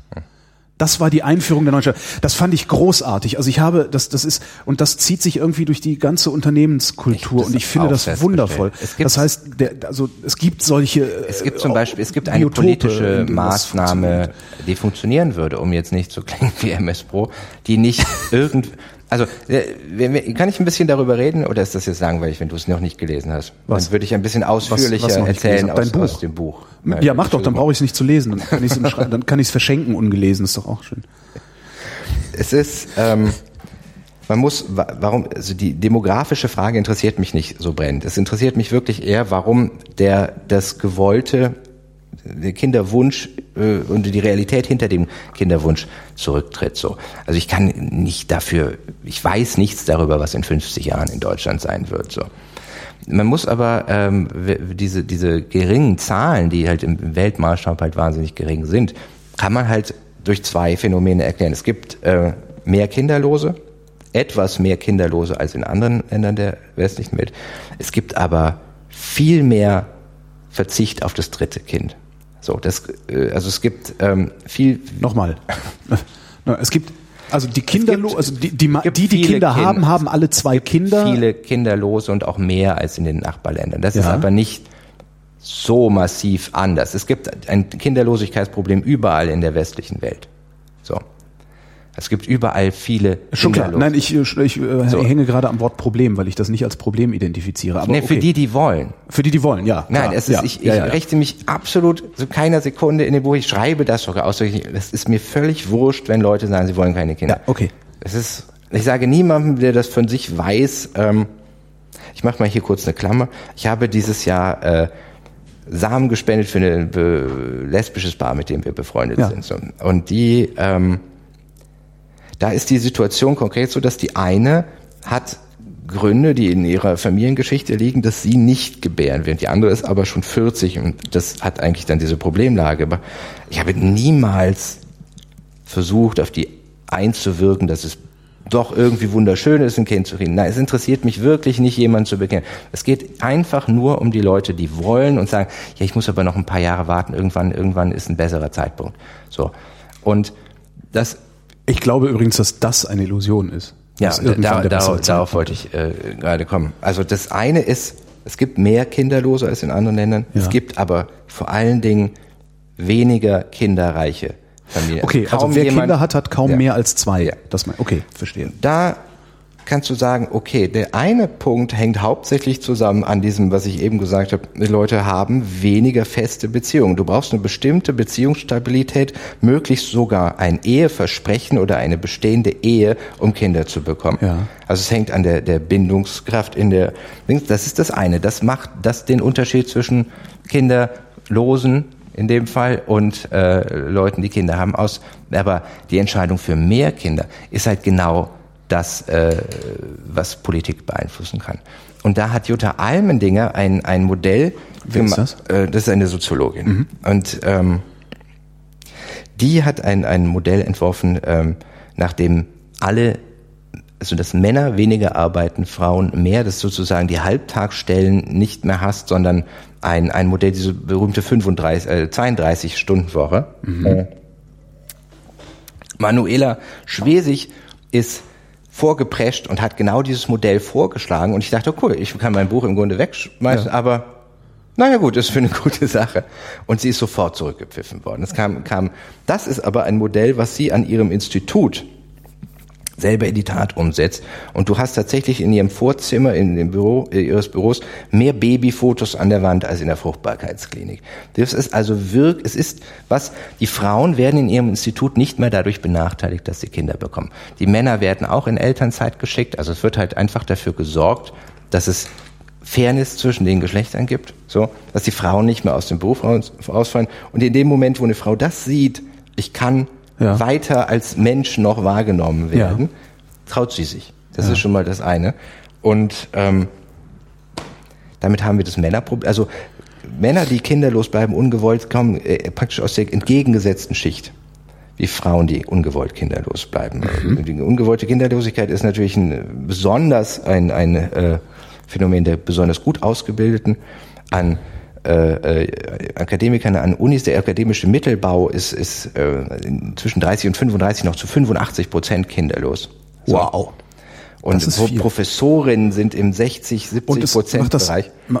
Das, das ist immer noch, da reden wir noch vom Aufschieben, nicht vom ja. kinderlos bleiben. Aber, wo, wo du, wenn du akademischer Mittelbau, liegt es liegt es auch liegt genau an, einem, an einer prekären Beschäftigung, die ja, da äh, das okay. ist das kann man ja, das ist, ist, ist alles, es ist alles kein Voodoo. Alle, es ist immer, jeder Schritt von den Leuten ist erstmal rational, aber er ist nicht ganz zu Ende gedacht. Es ist zum Beispiel für uns, wäre es total rational, jetzt auf ein ganz traditionelles Familienmodell umzuschwenken, wie es fast alle machen. Das äh, berechnet aber immer die Scheidung nicht mit ein, so bei den Kosten, weil nämlich das zu einer total unzufriedenen Ehe führt. Ja. Also weil du natürlich nach zehn Jahren, wo die Frau Hausfrau ist, Hausfrau ist, äh, ist wie Alkohol. Also dieses Hausfrauenmodell zu leben. Alkohol ist, sich betrinken ist Glück vom nächsten Tag leihen. So. Ja. Und es ist super viel einfacher. Du hast einen, der sich um das kümmert und einen, der sich um das andere kümmert. So. Jutta Almendinger hat gesagt, du hattest früher das Modell 100% Frau Haushalt, 100% Mann Arbeit.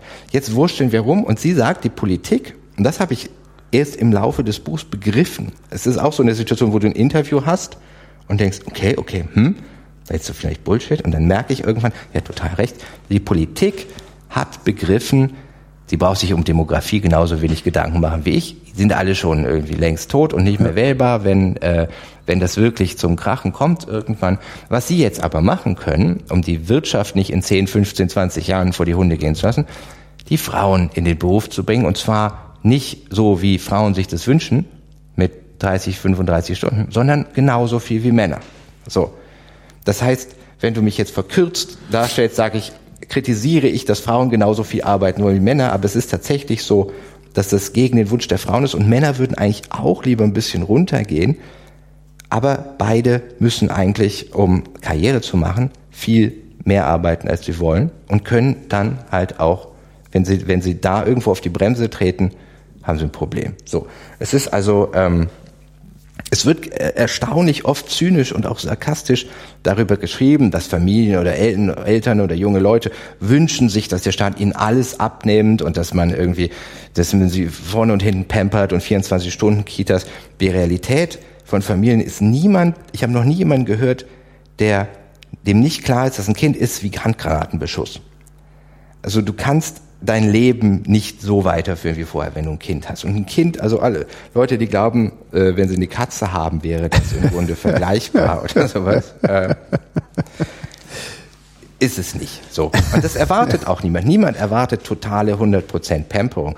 Aber äh, du hast manchmal so Situationen, bei uns ist es so, unser Kind ist unvorsichtigerweise im Januar geboren worden, was nicht gedacht ist. So, das hat man sich nicht vorgestellt, dass Leute wie äh, man hat kann vielleicht mal ein Jahr irgendwie aus dem Beruf ausscheiden. Wenn du aber im, also es war im Fall meiner Frau so mit dem, dass das Stipendium weiterlief und das war eine sehr glückliche Situation. Aber im August kommst du eigentlich erst in die Kita, dann hast du eigentlich acht Monate ein Problem mit einem. Du hast ein Kind, müsstest aber eigentlich wieder arbeiten. Ah, okay. Und so so Schwierigkeiten, da, dann hatten wir halt Glück. Wir wohnen auch in Berlin, wir wohnen, wie gesagt, auch in Prenzlauer Berg, hier ist eine hohe Kita-Dichte das ist eben interessant, da wo Kinder sind, kannst du auch Kinder bekommen.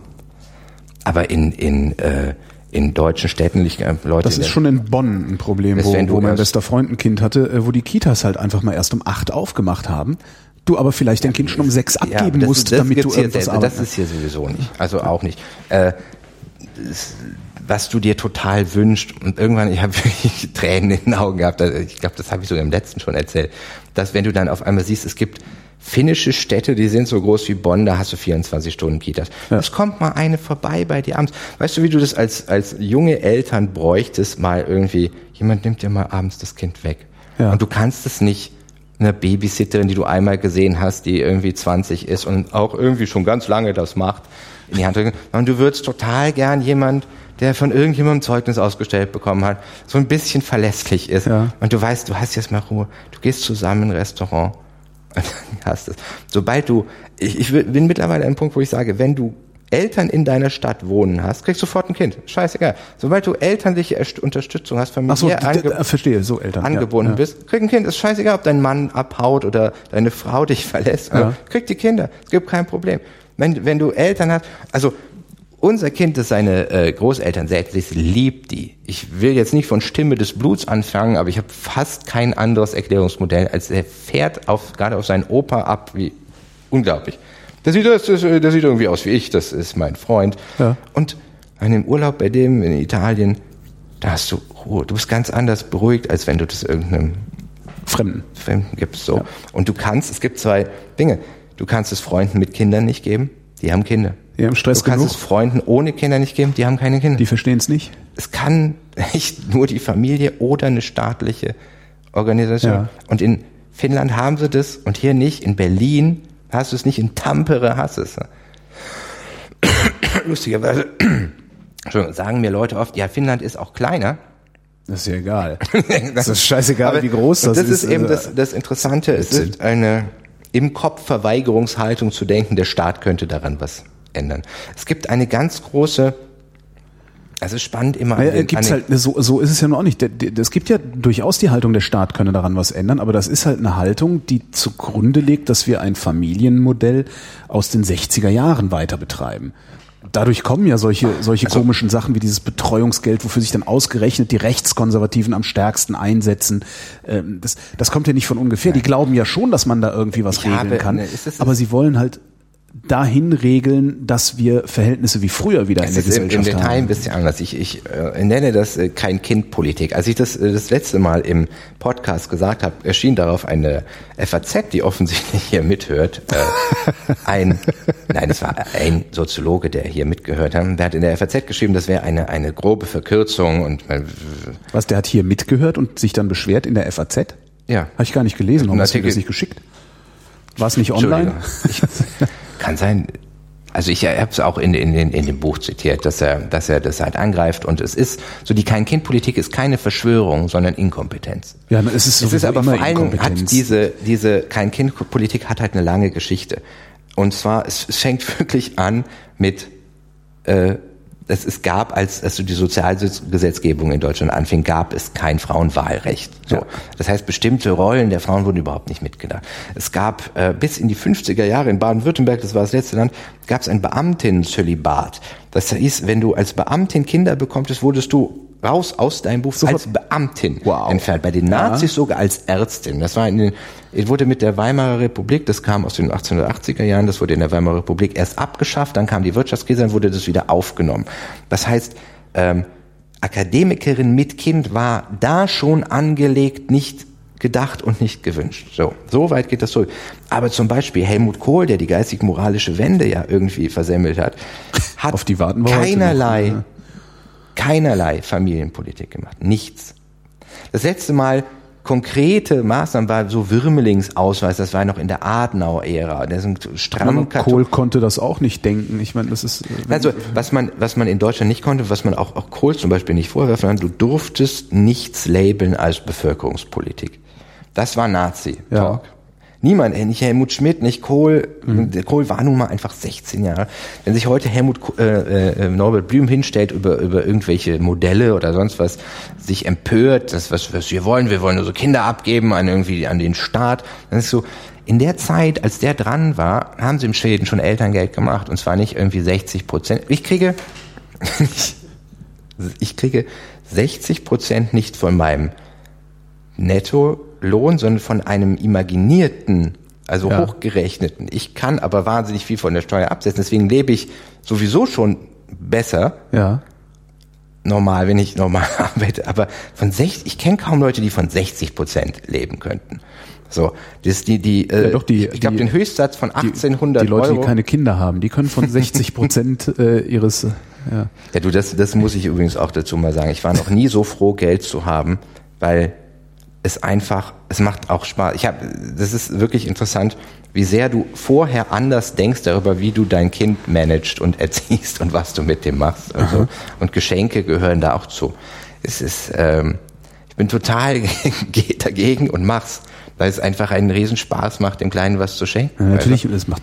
Ja. Also es macht mir erstmal Spaß, ihm Ja, macht's auch Spaß. Ja. Da braucht man aber für diese Erkenntnis braucht man keine Kinder. Das ist mein Leben lang schon so. Also ich verschenke mit vollen Händen, was Nein, ich aber nur kann. an, Erwachsenen. Aber es geht hier darum, dass es bestimmt ein korrumpierendes Element hat. Ah, ja, so, weißt gut. du? Und äh, wo ich halt denke, ah, Hormonelle mir Korruption. Ja. Vorher, ich habe immer gedacht, hey fuck, es ist so, es kann eigentlich mit einem Bauklotz äh, ist es oder also das Blöde an Spielzeug ist und das ist wirklich so. Spielzeug ist immer entbestimmt schon. Also Ja. wenn ich wenn ich das, das Feuerwehrauto ist immer nur das, ein, ein Zweig ist alles. ja. Also es ist vielerlei Hinsicht schlecht. Darum ist Lego eigentlich geiler als Playmobil. Ja, aber aber es stellt sich raus, dass mein Kind Baggerfetischist ist. Ja. Ich habe ihn nicht dazu gezwungen. Er hat das irgendwann für sich entdeckt und du kannst einfach große Freude erzählen durch einen Plastikbagger. Das, Das kann man, Also- ich glaube, bei allen Jungs, also zumindest allen mir persönlich bekannten Jungs, kann man ungeheure Freude durch einen Plastikbagger induzieren, Ja. auch bei mir. ja, Am besten noch, wenn er ferngesteuert so, ist. äh, Dinge, die Geräusche machen. Ja. Dann, also w- was ich noch einigermaßen hinkriege, ist, da ich tatsächlich, ähm, ich habe Sky abgeschafft, deswegen läuft der Fernseher jetzt gar nicht mehr. Vorher Ja. habe ich noch Fußball geguckt. Seit der WM kann ich keinen Fuß mehr gucken, weil ich praktisch wie in einem unendlichen Orgasmus Echt, so, für- so für sehr hatte ich das mitgenommen. Das 7 zu 1 hat mich Okay. für Fußball praktisch immunisiert. ich werde sowas nie wieder sehen. So in dem. Moment dachte ich, das war ein Spiel, das ich alleine gesehen habe. Ich stand hier vom Fernseher und hab dauernd meine Frau geweckt. Bin rüber ins Schlafzimmer. Ah! und kam wieder rein und dachte, ich habe ich, ich sehe eine Wiederholung und habe oh Gott, ich habe mir das äh, ich habe das Endspiel und das habe ich auf Festplatte und guck mir das manchmal zum Einschlafen an. Ich habe, ich habe das Spiel erst hinterher gesehen, in der Aufzeichnung. Und Live habe ich es nicht gesehen und bin, während es lief, äh, habe ich einen Spaziergang gemacht. Und zwar durch, äh, durch Kreuzberg zu mir nach Hause nach Tempelhof. Und bin halt ständig an Kneipen vorbeigekommen, auf, in denen auf dieselbe Art ausgerastet wurde, obwohl in der letzten Kneipe schon ausgerastet worden ist. Das war ein sehr, sehr bizarres, das war ein wirklich bizarres Gefühl. Ich bin halt wirklich einfach zu Fuß irgendwie, das war auch wirklich, weiß ich gar nicht, eine Stunde, fast anderthalb Stunden noch zu Fuß gelaufen, äh, von der, von der hintersten Ecke von Kreuzberg 61 äh, äh, zu mir nach Hause nach Tempelhof oben.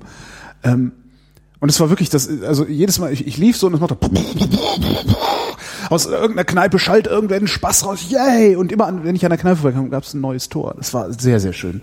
Ein sehr schönes mich am, Erlebnis. am mit irgendeinem Fremden auf Englisch ewig über das Spiel unterhalten, bis ich festgestellt habe, der war Deutscher. das war, äh, das war aber auch so, auch, auch wenn ich das dann im, im Nachhinein auch etwas analytischer gesehen habe, ein völlig irrsinniges Spiel, weil es, ich habe mir das, das 5 zu 0, das kannst du im professionellen Fußball nicht Das kannst du eigentlich nicht bringen. ja. erklären. Also Sowas, das, das war wirklich, und seitdem, also, was ich eigentlich erzählen wollte, seitdem läuft hier überhaupt kein Fernseher. Er weiß also im Grunde nicht, dass es das gibt. Er weiß aber, dass es Bagger-Videos gibt auf YouTube. Es gibt, es, es ist, ich habe durch dieses Kind ein völlig neues Genre kennengelernt.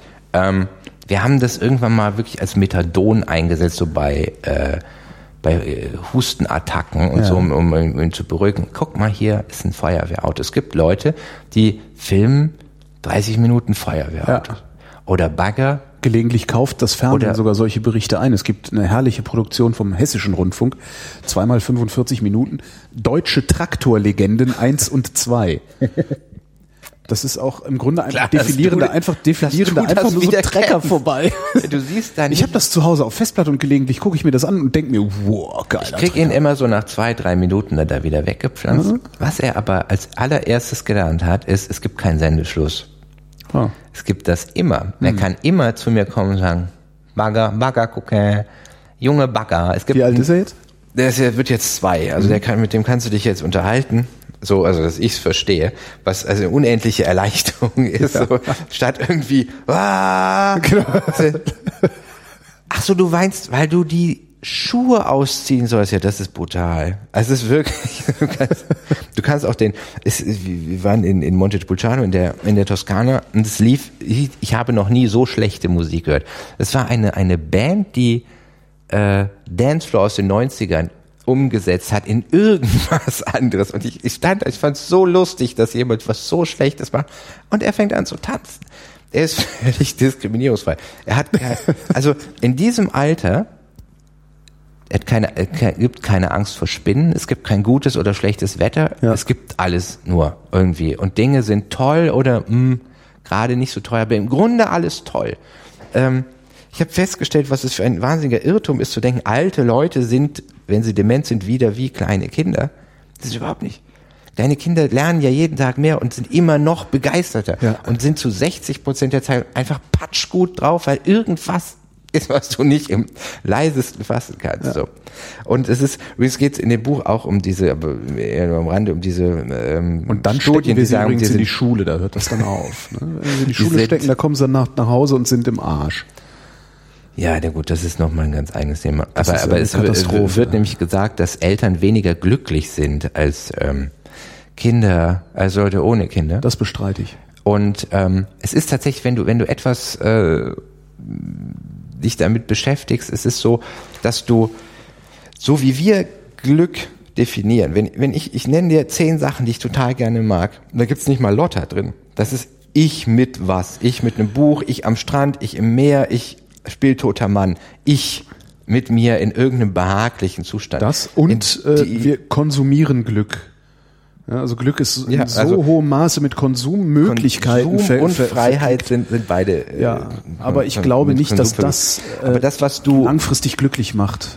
das, was du hast, es hat, äh, Das das, wird gerne Jahr mit etwas spitzen Fingern angefasst, diese Aussage, weil das so klingt, als wenn sonst hat man nichts oder man nutzt die Kinder um. Aber es hat natürlich was enorm Sinnstiftendes und du denkst über, es, es äh, verändert dein Verhältnis zu dir selbst massiv. Ja.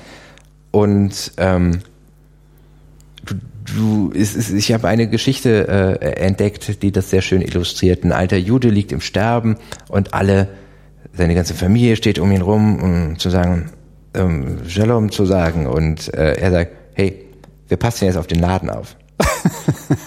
und dieses, es, es gibt einen Begriff im Hinduismus, das ist das Fortbestehen der Welt über den eigenen Tod hinaus. Dieses zu sehen, du bist nicht mehr das Wichtigste. Also Ja. es ist übrigens auch spannend, schwierig für eine Beziehung, wenn du auf einmal weißt, das kürzlich habe ich das zu Lotta gesagt, eigentlich liebe ich ihn mehr. Also zu sagen, sie ist wichtiger für mich, für mein ganzes Bestehen im Alltag, aber in ihn, bang, bin Ja. ich, bin ich, von ihm bin ich weggeworfen. Ja. So. Und das, das, äh, man muss sich aber trotzdem als Paar sagen, wir sind, aber wir, es ist wichtig, es ist für ihn auch sau wichtig, dass wir uns weiter gut verstehen und uns nicht so als, ja, du bist, ja, du wohnst auch hier. Wir bleiben wegen der Kinder zusammen. ja, so, Mhm. ja, das, um dich irgendwann in so einen Zustand zu kommen. Aber es ist halt einfach so, deine Frau nach zehn Jahren guckst du an und liebst die und den guckst du an und es ist, also, Das beschreiben ja auch alle ähm, Väter interessanterweise, haben das bisher äh, wesentlich intensiver beschrieben als Mütter, ähm, dass man sich mit Kindern in einem ständigen Zustand des frisch Verliebtseins Ja. befindet. Darum beneide ich euch sehr. Ähm, das, äh, Also man, ich, man kann das also, das sind übrigens alles Metaphern und auch wenn ich auch, auch Lotta liebe ich natürlich auf eine völlig andere Art als den, den Kleinen. Deswegen, es ist, wenn du Verliebtheit ohne diese sexuelle Komponente denkst, bist du auch noch nicht nah dran. Es ist halt wirklich irgendwie buchstäblich, du liebst, ich habe das mal für mich so formuliert, du liebst, wenn du liebst mit allem, was du hast. Aber wenn du ein Kind hast mit mehr, es ist was in dir, was du vorher nicht hattest. Ähm, es gibt, es, ich, ich, ich, Äh, ich form- das, das Schöne ist halt, ich erlebe das gerade auch. Also ich habe äh, auch äh, die, die, die Tochter einer Freundin kennengelernt, äh, vergangenes Jahr. Ähm, ich habe dieses Mädchen, ich, ich habe die gesehen, die hat mich angeguckt und mein Herz ist explodiert. Einfach so, das ist ein fremdes Kind. Ja, ich habe mit diesem Kind überhaupt nichts zu tun. Das ist ein fremdes Kind, stört nur. Ja, wir waren zum, ich weiß es gar nicht, Pizza essen, Eis essen, irgendwas. Wir waren irgendwie verabredet. Und sie sagte, ja, aber ich muss sie noch aus der Kita holen. Ich war schon auf dem Weg, irgendwas hat sich verzögert. Und sie sagte, dann komm doch schnell zur Kita, dann äh, holen wir die zusammen ab. Dann stand ich da vor der Kita, dieses Kind kommt raus, guckt mich an, mein Herz macht. Also wirklich so. Äh, Ich verkehre mit diesem Kind immer noch äh, und dieser Frau und äh, wann immer und das ist das ist wirklich faszinierend und ich war immer derjenige, der gesagt hat, nein, ich bin kinderfrei, also ich empfinde es nicht als Mangel, keine eigenen Kinder zu haben. Äh, äh, wenn, denn, ich, ich verkehre also mit dieser mit dieser äh, äh, Familie und immer wenn diese Tochter mich nicht hinreichend beachtet, bin ich beleidigt. ja? Ich sitze da und denke, warum? Bloß spiel mit mir. Das ist doch. okay. Wer glaubst du, dass du bist? Das ist schon, also das ist ein ganz witziges Gefühl. Und wenn ich mir überlege, dass das möglich ist mit einem mir fremden Kind, wie muss das erst sein, wenn es mein eigenes wäre? Das, Du kannst das, du kannst das insofern schlecht. Die meisten Leute simulieren sich ja diese Situation, indem sie sich sagen, wie finde ich Kinder? Und ich, ich mochte kleine Kinder immer ganz gerne, aber ich, kon, ich konnte nicht ernsthaft mit denen sprechen. Ja, So, ich, hab wusste auch nie, was mit denen anzufangen. Alle, die Kinder haben, sagen mir übrigens das Gegenteil, sagen, "Na, wieso, du weißt doch, was mit denen anzufangen. Du bist doch die Ja, ganze aber Zeit dann- mit denen dazu gange. Eigenes, So, ja. also ich, ich sehe das auch so, ähm, das, das hat viel mit der Person zu tun, von der das Kind ist, so mit der du das Kind hast. Also ähm, ich- keine, also ich mag mir nicht vorstellen, wie es ist, wenn du ein Kind von aus einer Vergewaltigung bekommst. Da will Ja. ich, kann ich nichts drüber sagen. Ich weiß nicht, ob dann überwiegt, es ist irgendwie von mir oder uns ist es ja nun mal ein Kind aus, aus Liebe geboren und für mich ist es ja nun mal eine Freude, wenn ich Lotta in ihm sehe und ähm, das, das kann man wie, also, also am Ende kannst du dich dem immer nur mehr oder weniger metaphorisierend nähern, weil es natürlich, es ist nicht eine Verliebtheit, ich will ja nichts von dem. Also Ja, das Interessante ist ja auch, es ist ähm, so überhaupt an nichts gebunden, was der macht. Der war plötzlich einfach mal einen Monat ganz ruhig, nachdem er immer ein wildes Kind war und na, okay, ist der jetzt so? Das ist genauso gut. Es ist buchstäblich diese Bedingungslosigkeit. Ja. Wenn du diese Bedingungslosigkeit hättest, die sich, glaube ich, viele wünschen in der Erzie Beziehung, hättest du eine komische, kaputte Beziehung. Also wenn du dich, wenn du jemanden liebst und der muss gar nichts tun Ja. in der partnerschaftlichen Beziehung, ist auch kaputt irgendwie. Ja. Ja, der ist dann halt einfach nur vorhanden. Der ist irgendwie da Ja, und das ist dann schnell so eine Fetischisierung irgendwie so.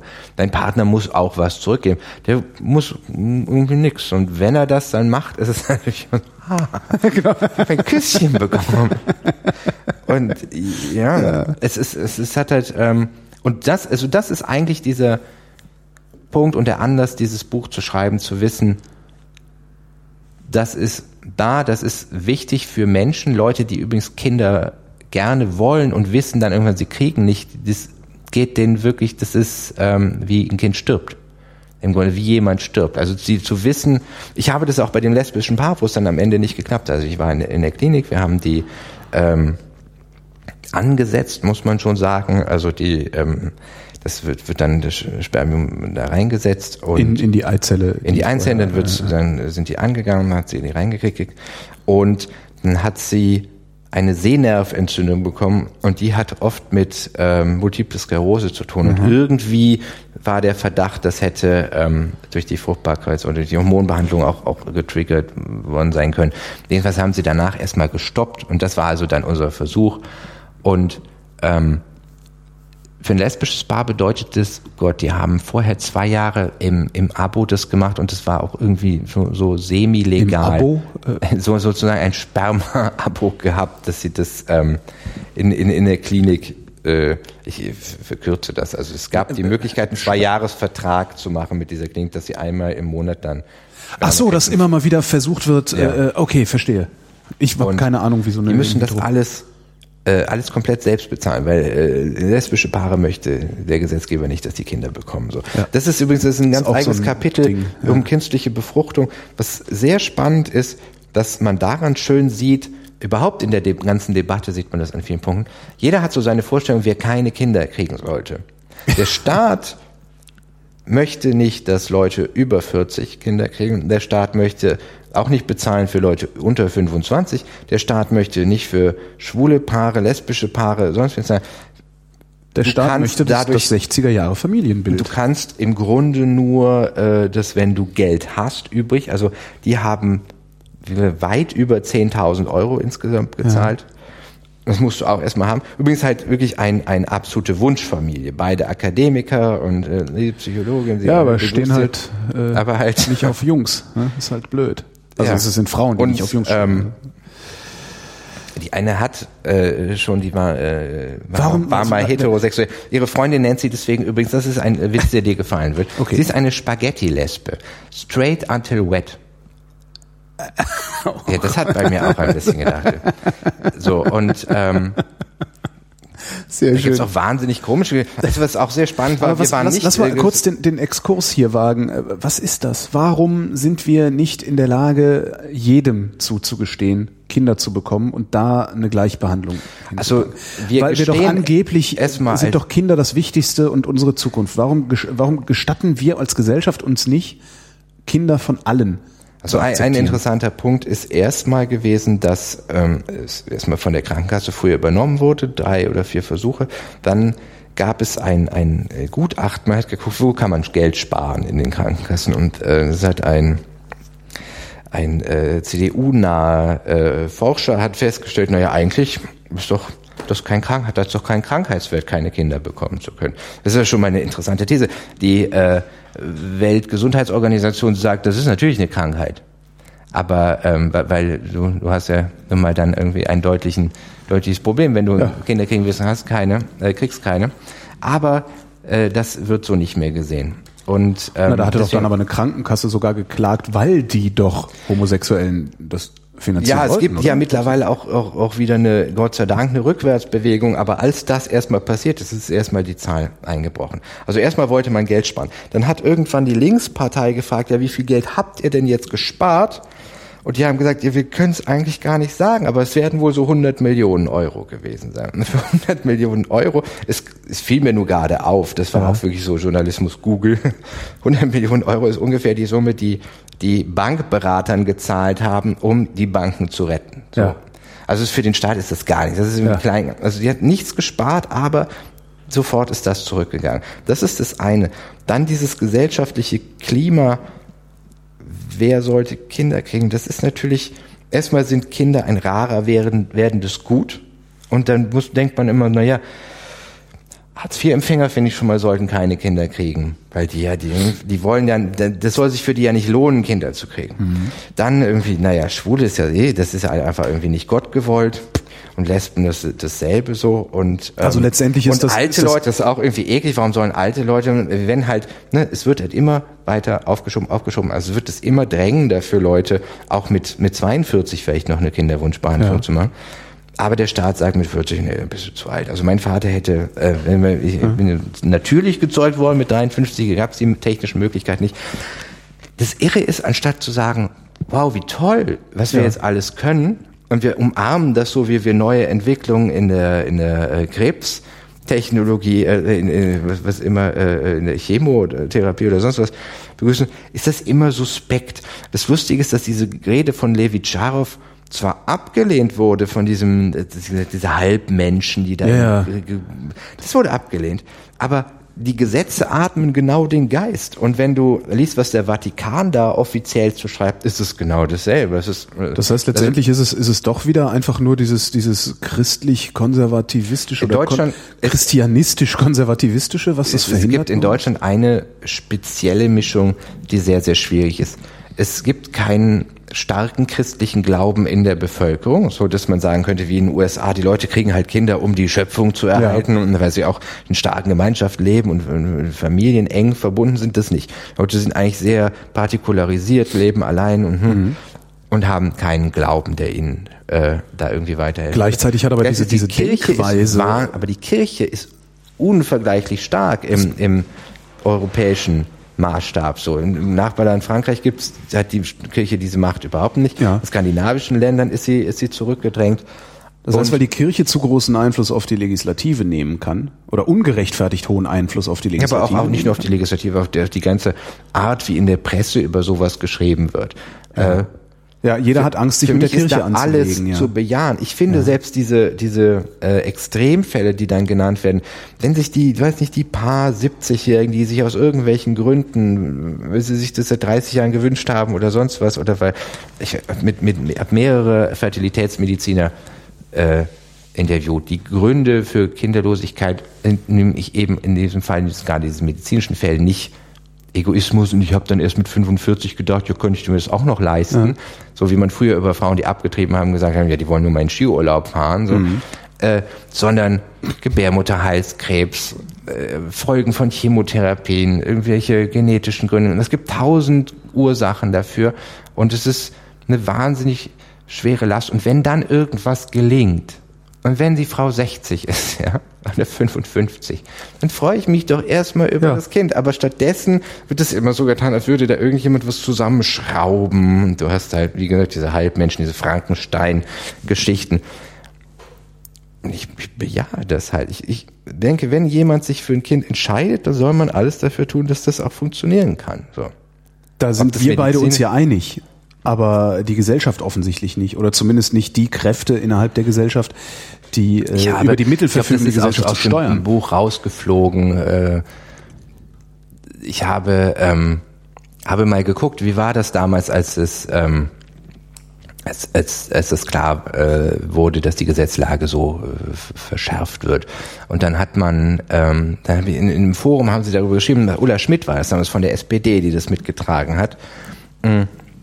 Und dann war die Situation einfach für die, die wussten, die redet dann da und da, wollen wir uns da mal äußern. Und es war klar, das ist so ein, ein, ein, eine Scham, die damit verbunden ist. Du bist unfruchtbar. Ja. Das gerade, du hast wirklich gerade die genommen, die am wenigsten sich hinstellen und laut sind und dagegen protestieren, weil du in dem Moment, wenn du dich da outest, halt irgendwie ja auch sowieso Dann hat dann dann hat der Herr das, das, es dir das ja auch ist schon gegönnt. irgendwie, ja. Ich habe das kürzlich, also von den, äh, übrigens in meinem äh, Freundeskreis haben auf dieses mit eine Geschichte mit dem lesbischen Paar fast alle irgendwie sehr, sehr skeptisch bis ablehnend reagiert. Was? Nicht, aber natürlich nicht irgendwie, weil die lesbisch, sondern mehr so, was ist mit meinen Gefühlen, wenn das Kind auf die Welt kommt? Was ist mit Erbansprüchen und so? Und wir haben das, Das ist alles scheißegal, das kann man aber- doch regeln. Ja, aber das, aber nur mal, um, um dieses Modell aufzustellen. Es gibt eine philosophische Haltung, die nennt sich Antinatalismus. Ja. Und im Antinatalismus wird gesagt, äh, geboren werden bringt Leiden. Also es ist im Grunde besser, nicht geboren zu werden. Mhm. Schopenhauer hat das vertreten. Es gibt allerlei, aus allerlei Richtungen kommt.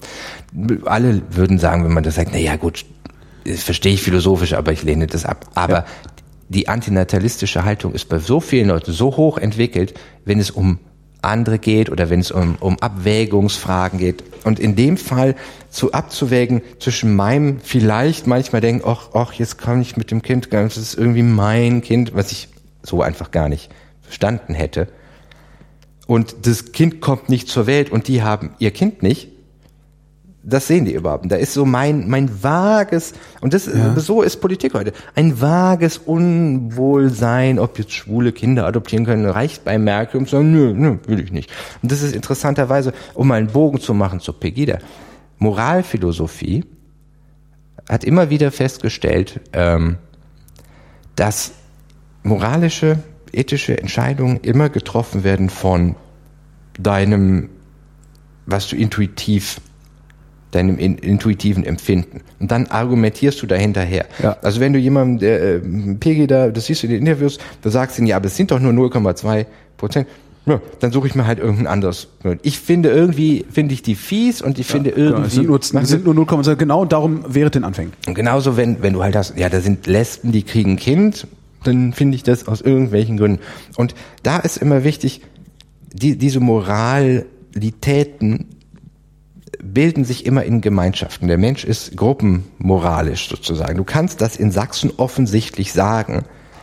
Wenn ich jetzt hier sagen würde, ich finde hier Ausländer eigentlich doof, ich möchte kein, sowas nicht hier im, im, im, in meinem Garten haben. Da klingelt mein Nachbar bei mir Mann- und haut mir und aufs ich Maul. ein Problem. Ich werde, werde sofort raus aus meinen sozialen Kreisen. Deswegen forme ich diese Meinung gar nicht erst. Ja. So, es ist gar nicht so, dass ich die verberge, sondern ich forme die gar nicht. Ne? Ich Also- mache mich auch über Araber lustig, die äh, äh, halbstark in viel zu großen BMWs in, mit überhöhter Geschwindigkeit durch Neukölln brettern und sowas. Aber deswegen sage ich doch nicht, die haben mir nichts verloren. Ich Ja, das ist aber lustig. das Interessante ist darin und da da haben, äh, haben äh, die feministischen Blogs recht, die diesen Begriff des Othering geprägt haben. Dadurch, dass du die als andere wahrnimmst. Ja? Ja. Also wenn du wenn du hast einen Überfall von Türken auf eine Bank und von Deutschen. Du würdest nie sagen, naja, Deu Deutschen vergehen so viele Banküberfälle. Ja. Ich beginne mich mit mir selber schlecht zu fühlen. Ja, Du siehst, naja, Das ist ja halt normal. Typ, der- dass nee, der deutschen Banküberfirmen ist ja normal. der der Typ ist Türke, halt, der nee, da sagst du, machst das, da ist das Othering halt, ja gut, der ist asozial, der ist arm, der ist irgendwas, der ist irgendwas. Ah, okay. Der Türke Mhm. ist halt ein Türke. Ja. Lustigerweise weiß ja gut, wahrscheinlich das ist auch noch in den, das Einfachste. Das, ich, ich, das, aber ganz kurz, in den 80er Jahren war kein Türke für uns in der Wahrnehmung Moslem. Die haben nie Richtig. gehört, oh, das sind Muslime. Weißt du, was die waren? Das waren Knoblauchfresser. Ja. Oder Kümmeltürken, weil die Kümmel und Knoblauch gegessen haben. Da hat man sich überhaupt, niemand hat Ja. gesagt, oh, wir haben hier nein, einen das, aber Islambombe. das, das mit dem, mit dem Islam, Die das kam ja, nur- auch aus der super laizistischen Türkei. Warum hätte es hat ja nicht den geringsten Sinn Es waren auch die Araber, die Araber äh, früher waren keine Moslems, äh, das, das waren halt Araber. So, das ist, war überhaupt keine Religionsfrage. Das ist eine Religionsfrage geworden, ist das, äh, Am ist, 11. ist, September im Grunde. Ne? ja, und dann natürlich, natürlich die Religion immer als Begründung für äh, unsere Innenminister irgendwie den Überwachungsstaat vorwärts zu, zu, zu treiben. Äh, und natürlich auch die Presse, weil ist halt einfacher zu sagen, der Islam. Das ist halt wieder so ein Journalistending. Also die du stehen halt auf Simplifizierung. aufnehmen? Ja, wir nehmen auf. Ah, ja. Das, diese Simplifizierung halt, äh, das, und darum äh, ist an Pegida in, auch, sind die Journalisten schuld, und zwar fast alle. Weil was da in den letzten zehn Jahren für einen Scheißdreck geschrieben wurde und was da für eine unterschwellige, wie du auch schon sagtest, es gibt halt so eine, so eine unter, unterschwellige Haltung dem gegenüber, die sich natürlich auch in irgendwelchen Überschriften und, und Titelbildern Das äußert. übrigens spannend bei dieser Pegida-Geschichte, dass der derselbe Mensch, der sagt, ja, die Presse schreibt, ist Lügenpresse und, und äh, schreibt ja nur Quatsch und, und will uns irgendwas aufheißen, zitiert die ganze Zeit nur Presseartikel, Ja, um seine Meinung zu Ja. unterstützen. Also irgendwie gibt's da eine Das ist normal. Das sind halt, das, das ist halt bei, auch, auch bei, bei allen, in allen Verschwörungstheorie-Kosmen, in die du guckst, ist das so. Die äh, Mainstream-Medien nennen sie ja dann. Die Mainstream-Medien sind halt nur so lange böse, wie sie die eigene These nicht stützen. Also wie sie das eigene komische, diffuse Gefühl nicht bestätigen. In dem Moment, wo die Bildzeitung bestätigt, was sie über Jahrzehnte getan hat, dass der Islam äh, äh, nicht ganz geheuer ist, äh, in dem Moment ist die Bildzeitung natürlich eine super Zeitschrift. Aber in dem Moment, wo die Bildzeitung schreibt, äh, na, das Problem ist gar nicht so groß, äh, in dem Moment ist es äh, die Der Lügenpresse. größten Lügen, die man sich selbst erzählt, ist, dass man zum Denken angeregt werden möchte. Also ich habe noch, ich glaube, ich habe noch nie ein Kompliment von jemandem gekriegt, der gesagt hat, ist toll geschrieben, aber ich teile deine Meinung nicht. Aber ich habe gedacht, vielleicht, Das du höre hast ich, das irgendwie, das höre ich häufiger. Ich, bei mir ist es wirklich immer nur so, du hast genau das gesagt, was ich auch denke. Nee, das ist- so dieses, äh, Ich kriege häufiger, und das ist wirklich ganz, ganz toll, auf meine Sendungen, also vor allen Dingen die Podcasts, äh, Mails und, und Feedback, äh, das sagt, also ich bin oft nicht deiner Meinung, ich bin oft nicht einverstanden damit, wie du deine Meinung kundtust, also die, die Tonalität, in der ich meine Meinung kundtue, aber ich höre das gern, weil ich darüber nachdenken kann. Und das ist auch, wo ich eingangs auch sagte mit dem mit das Krautreporter-Problem, dass die keine Haltung haben. Es ist mir egal, ob die meine. Ist das so? Also, sag- Zumindest erkenne ich keinen. Alle, liest du da viel? Oder, Ich, äh, ich habe mich bemüht äh, und es schläft jetzt langsam ein, weil ich habe dann äh, ich wundere mich immer, dass ich das es gibt aus Österreich ein- eine Produktion, ja, datum.at heißt die, die ist hübsch, das sind die besseren Krautreporter. Aber ich, es wird ähm, in meinem, es ist, ist ja ein bisschen was dran auf, äh, an dieser These, dass dich immer alles, was dich interessiert, auch erreicht über Ja. Social Media. Und nichts erreicht mich von Krautreporter. Der einzige Artikel, Richtig, der, muss der ich mich erreicht hat, war ein äh, Interview mit einer Prostituierten. Dieselbe Frau habe ich vor sechs Jahren für Sprayback interviewt. So, das war das Einzige, was, was irgendwie rumging. Und ähm, sonst, Thilo Jung Ja, aber der war vorher schon da. Tilo Den Jung haben ja viele ich ein, ein, ein geradezu körperliches Unbehagen. Ich, ich kenne ihn dafür nicht genug. So, Na, aber Tilo gab's vor Krautreporter. ja, ja, also eben, Tilo also, hat sein, sein aber Stefan auch. Also den Ja, ich Stefan hab, ich, einen, einen, Artikel habe ich bei denen gelesen. Das war ein totaler Negemeyer-Text halt. Ja. Also den lese ich total gern. Lese ich da ja nicht weniger gern, Ja. aber es war jetzt keine keine Ja, aber man Notwendigkeit. wünscht äh, so Leuten Was wie Stefan oder wie Thilo halt, dass sie, äh, darum geht's ja glaube ich auch bei den Krautreportern, zumindest finde ich aus äh, den, Aspekt an diesem Projekt sehr gut, dass sie sagen, wir haben einen Pool von Leuten und dieser Pool von Leuten bekommt jede Woche oder jeden Monat, ich weiß nicht wie sie, nee, jede Woche 500 Euro und die sagen wir dir auch fest zu, damit du auch Ja, heute weißt, woher dein Einkommen in zwei Monaten kommt. Und das ist ja das, was Naja, man das will. Wir, ich will ja, wir wollen ja alle gar nicht wissen, wo wir in zehn Jahren unser Geld herkriegen und wie viel das ist, aber vielleicht wenigstens für die nächsten paar Monate. Ja. Das, äh, Also ähm, was ist mit Soulbooks eigentlich? Das- Da, da Das war, das war das von Sascha, ne? Ja. Das habe ich nicht, das habe ich schon nicht verstanden, als es vor zwei Jahren oder letztes Jahr oder wann war das? Also als sie es gestartet Johannes haben, habe ich das, ist auch da, dadurch kriege ich das manchmal irgendwie ich habe das, ich habe das schon nicht verstanden, als es vor ein paar Jahren, also als sie es gestartet haben, habe ich mich gefragt, also nicht strukturell habe ich es verstanden, aber ich habe mich gefragt, was soll ich damit? Und das dann abgelegt unter, naja gut, es ist nicht, halt nicht für mich gedacht. Wenn ich nicht weiß, was ich damit soll, dann äh, benutze ja, aber es halt so, vielleicht so andere ähnlich Leute. geht's mir halt auch. Ich glaube, ich, ich müsste zehn Jahre jünger sein, um jetzt gern auf dem Laptop oder auf dem Handy ganze Bücher zu lesen. So, ich, ich hatte äh, zwischendurch gedacht, das wäre, ähm, also als, was ich davon gehört habe, dass ich dachte, du könntest Buchstellen aus dem Buch teilen. Ja, irgendwie sowas, aber das ist halt was, Aber was ich nicht tue. Auch das ist was, was niemand Lesen- bei mir tut das offensichtlich. Also ich bin noch nie da drauf gedrängt worden. So, guck mal, lies mal. Funktioniert das denn überhaupt schon? Also benutzen das hinreichend Menschen, dass äh, Ich kann, ich kann da das nicht, so, nicht ich habe keine Ahnung. aber ähm, Aber das, auch das wäre was, wie ich nicht lese. Also ich lese auf, auf, auf äh, elektronischen Geräten. Ich habe einen Kindle, auf dem ich lese. Ich lese auf meinem iPad gelegentlich Bücher, wenn ich äh, gerade im Urlaub, da äh, habe ich dann ein paar mehr dabei. Ähm, ich habe noch nie das Bedürfnis gehabt, da großartig was zu teilen. Wenn, dann ist es mal ein wirklich ein, ein Zitat, das mir, das ich so toll finde, dass ich es sofort irgendwie auf Twitter schreibe, weil ich mir denke, oh, das ist ein tolles Zitat. Aber das genau, jetzt und das sollte so einer, eigentlich gehen. So einer, und deswegen so einer, dachte ich, das äh, wäre eigentlich cool für die Art, wie ich schreibe, weil man da eben nicht diese, diese Großthese hat, aber man hat bestimmt in dem Buch viele Punkte, wo man denkt, ach, das ist ja spannend. Und da dachte ich, das wäre cool. Es ist äh, äh, Nein, aber auch Holzbrink da- aber nicht, nicht daran beteiligt. Und Aber auch da ist, äh, selbst wenn, wenn dein Buch aus vielen kleinen Thesen besteht, die alle vielleicht sogar diskutierenswürdig wären, wenn man sie aus dem, aus dem Kontext des Buches rauslässt. Ich, ich selber lese nicht so und ich selber diskutiere auch nicht so, sondern ich lese dein ganzes Buch und nehme, selbst wenn es aus vielen einzelnen Versatzstücken besteht, ich nehme aus deinem Buch viel mehr ein Gefühl mit, also viel mehr eine Einstellung mit, als dass ich äh, tatsächlich Argumente mitnehme, sondern es ist wirklich also Einstellung im psychologischen Sinne. Also das verändert, wenn ich ein Buch gelesen habe, verändert dieses Buch meine Einstellung, verändert dieses Buch die Summe meiner Erfahrungen ja und, und Haltung. auch, ja. Und so lese ich und darum würde ich im Leben nicht auf die Idee kommen, jetzt anzufangen, das Buch zu zu zerfleddern und in Einzelteile aufzuteilen, um dann separat nochmal drüber zu diskutieren. Das könnte ich gar ich habe eine nicht. These zum, zum Aber andere können das Niedergang der. Piratenpartei. Das so, wo ich gerade bei Ja. Slowbooks bin. Ich glaube, die Piratenpartei hat sich ihrer Bullies entledigt und ist dadurch für die Medien uninteressant geworden, weil Medien Bullies lieben. Auch, ja, auch. War doch mal, guck mal, Das- das mein Versuch einer, ja. einer steilen These. Ja, aber, aber das ist es nicht nur. Also die Piratenpartei ist vor allen Dingen an ihrer Klugscheißerei zugrunde gegangen. Ähm, das hast du heute noch. Also wenn heute, wenn ich irgendeinen Schwachsinn, also ich meine, ich verstehe mich ja immer noch als äh, Unterhaltungsproduzent auf irgendeine Art und Weise. Das heißt, wenn ich auf Twitter irgendwas schreibe, dann ist das meistens irgendwie mit, selbst wenn es harsch klingt, äh, äh, habe ich ein Grinsen im Gesicht.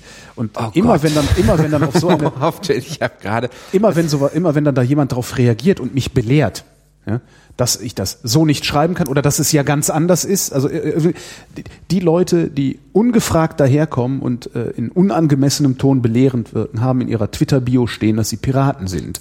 Das passiert heute noch und es passiert heute immer noch äh, verstärkt. Äh, und ich glaube, daran ist die Piratenpartei. Das, ist, das- war ein Sammelbecken für Klugscheißer und mit Klugscheißern ist auf Dauer kein Staat zu machen. Weil mit denen auch ich nicht zu hab wirklich- diskutieren Ich, ist. ich habe getwittert. Ich muss, muss dazu sagen, ich, ich merke an meinem Kind, dass ich nie sauer werde. Also du hast wahrscheinlich bei einem, bei einem Kind schon mal Anlass, aber ich merke, ich habe das nicht. Ja. Ich habe anscheinend kein Temperament dafür. Auf Twitter hat eine es geschafft, mich in 140 Zeilen. Und zwar habe ich, ich habe geschrieben, dass dass Deutschland eins der äh, das, das Vermögen ist äh, mit am ungerechtesten verteilt, ungerechter als in den USA und in China. Das stand lustigerweise im Spiegel mit einer neuen Studie. Aber und da habe ich geschrieben, und was brennt Asylbewerber ein? Halbe. Und dann hat irgendeine erst geschrieben, nee, gibt's da erst kam, gab, gibt's da Quelle für, habe ich das, ja, aber hm. und dann meinte eine, ja, aber ist das nicht arg verkürzt? Und ich dachte, Nee, ist, 100, Ist es nicht. ist undenkbar, dass 140 Zeichen eine Debatte, die äh, Ach so. Vermögensverteilung und brennende Asylbewerber zu, zu 140 Zeichen können, dass das verkürzt sein könnte. Passiert- passiert mir vielleicht sogar, ja. vielleicht sogar un. Also, Das letzte Mal, als mir das jemand vorgeworfen hat, habe ich, habe ich zurückgeschrieben, bist du nicht vielleicht ein bisschen verkürzt? Ich habe, das habe ich äh, schon schon bei Spreeblick damals gemerkt. Es gibt im Netz natürlich unendlich viele Leute, die mehr wissen als ich und intelligenter sind. Ja. Aber äh, das äh, geht oft nicht mit Humor haben einher. Und du merkst, humorlose äh, äh, Kommentatoren können sich nicht tarnen. Du kannst Ja. Humor nicht vortäuschen. Richtig. Und das hat, das war übrigens auch das, was ich mit Kauber hatte und das ist auch das, was ich mit diesen Leuten haben. Humor beansprucht, muss, muss immer Autorität haben. Du kannst dich auf eine Bühne als Stand-up äh, nicht hinstellen und dann darüber diskutieren, ob das wirklich stimmt, was du da gerade als, als Genau. Witz abgeschossen hast. Hast du da eine Quelle zu? Mr. CK, uh, do you? Ist es wirklich dasselbe, wenn jemand auf mich schießt, ich als Verteidiger der Freiheit? Müssen wir, nee, du haust halt diese, und das ist lustig, du, alle wissen, es, es wird hier ein Witz gemacht und auf Twitter Geht das nicht? ist das natürlich auch, ich habe damit auch nicht gesagt, man sollte die Willen der Reichen anzünden. Das war einfach nur mein Gedanke in den Raum. Ja. Aber diese Leute, die mich dann auch, oh, wieso? Aber diese, diese Klugscheißerei ist halt ein echtes Problem. Das ist ja nicht nur, nicht nur die Piratenpartei, sondern da, äh, das war praktisch der politische Arm oder die politische Manifestation des Klugscheißertums. Das hast du ja überall da, wo im weitesten Sinne Aktivismus passiert. Aber dass, dass dann irgendwann die. Klugscheißer, ja, entschuldige. Ich glaube, das, das habe ich schon mal gesagt. Es ist, es ist ein, etwas, was ich auch dieses Jahr wieder beobachtet habe.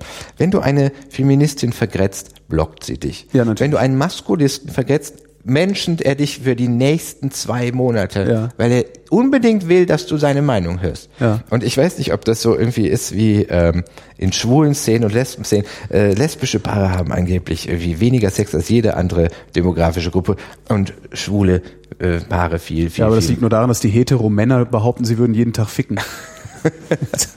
Aber, aber da ist es äh, so, dass, dass man wirklich den Eindruck hat, dass es weibliches und männliches Verhalten ist auf die Spitze getrieben. Die eine sagt, nein, Blümchen, rühr mich nicht, ich möchte Ja. nichts mehr davon hören.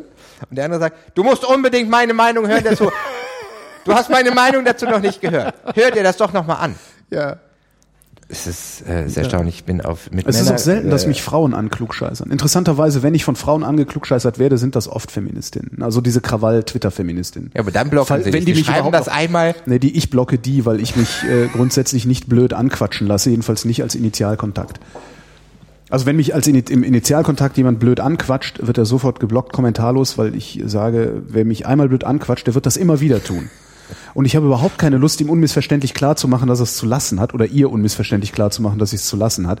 Äh, das ist, alleine das ist mir schon Energieverschwendung. Darum wird da sofort Das Interessante ist, dass wir mit Social Media auch einhergehen haben. Wir sind auch alle in den Medien tätig. Und das, wo ich jetzt eigentlich mein Geld verdiene Ja. mit Film, macht das überhaupt nicht. Kein Ja. Mensch, du findest die nie im Netz. Sie haben vielleicht eine Produzenten-Homepage oder so. Mhm. Dann waren sie mal auf irgendwelchen Empfängen. Aber ich habe einer von den Leuten, mit denen ich arbeite, Das twittert. ist sehr angenehm, ne? Und du bist dann, du gehst da raus Ja. und es ist totale Ruhe. Ja, ist ich arbeite dann da und niemand fragt mich, was hast denn da? was ist denn da? Und Das, Das- und darum, darum vermutlich darum ähm, ist auch meine meine äh, interne Block-Policy, also Blockierungspolicy so so empfindlich, ähm, weil ich halt auch aus so einer Welt komme letztlich, wo das nicht passiert, sondern wo ganz klar ist, äh, da, da gibt's halt Leute, die machen was und die machen das erstmal und da wird halt auch nicht jeden Tag rumdiskutiert und ähm, rumgeheult, weil es mir gerade nicht passt. Also stell, ich denke immer, so der arme Harald Martenstein, weißt du, der, der erzählt einen schlechten Witz und muss sich dann da äh, wochenlang blöd Leute, anquatschen. Die, die- begreifen überhaupt die nicht, was der da macht. Was gar nicht wissen, was eine Kolumne Nee, das wissen die nicht. Nein, die sind zu blöd zu begreifen, was der macht. Der hat letztens hat er, da, ist mir das wieder aufgefallen. Letztens hat er geschrieben über Fahrradfahrer.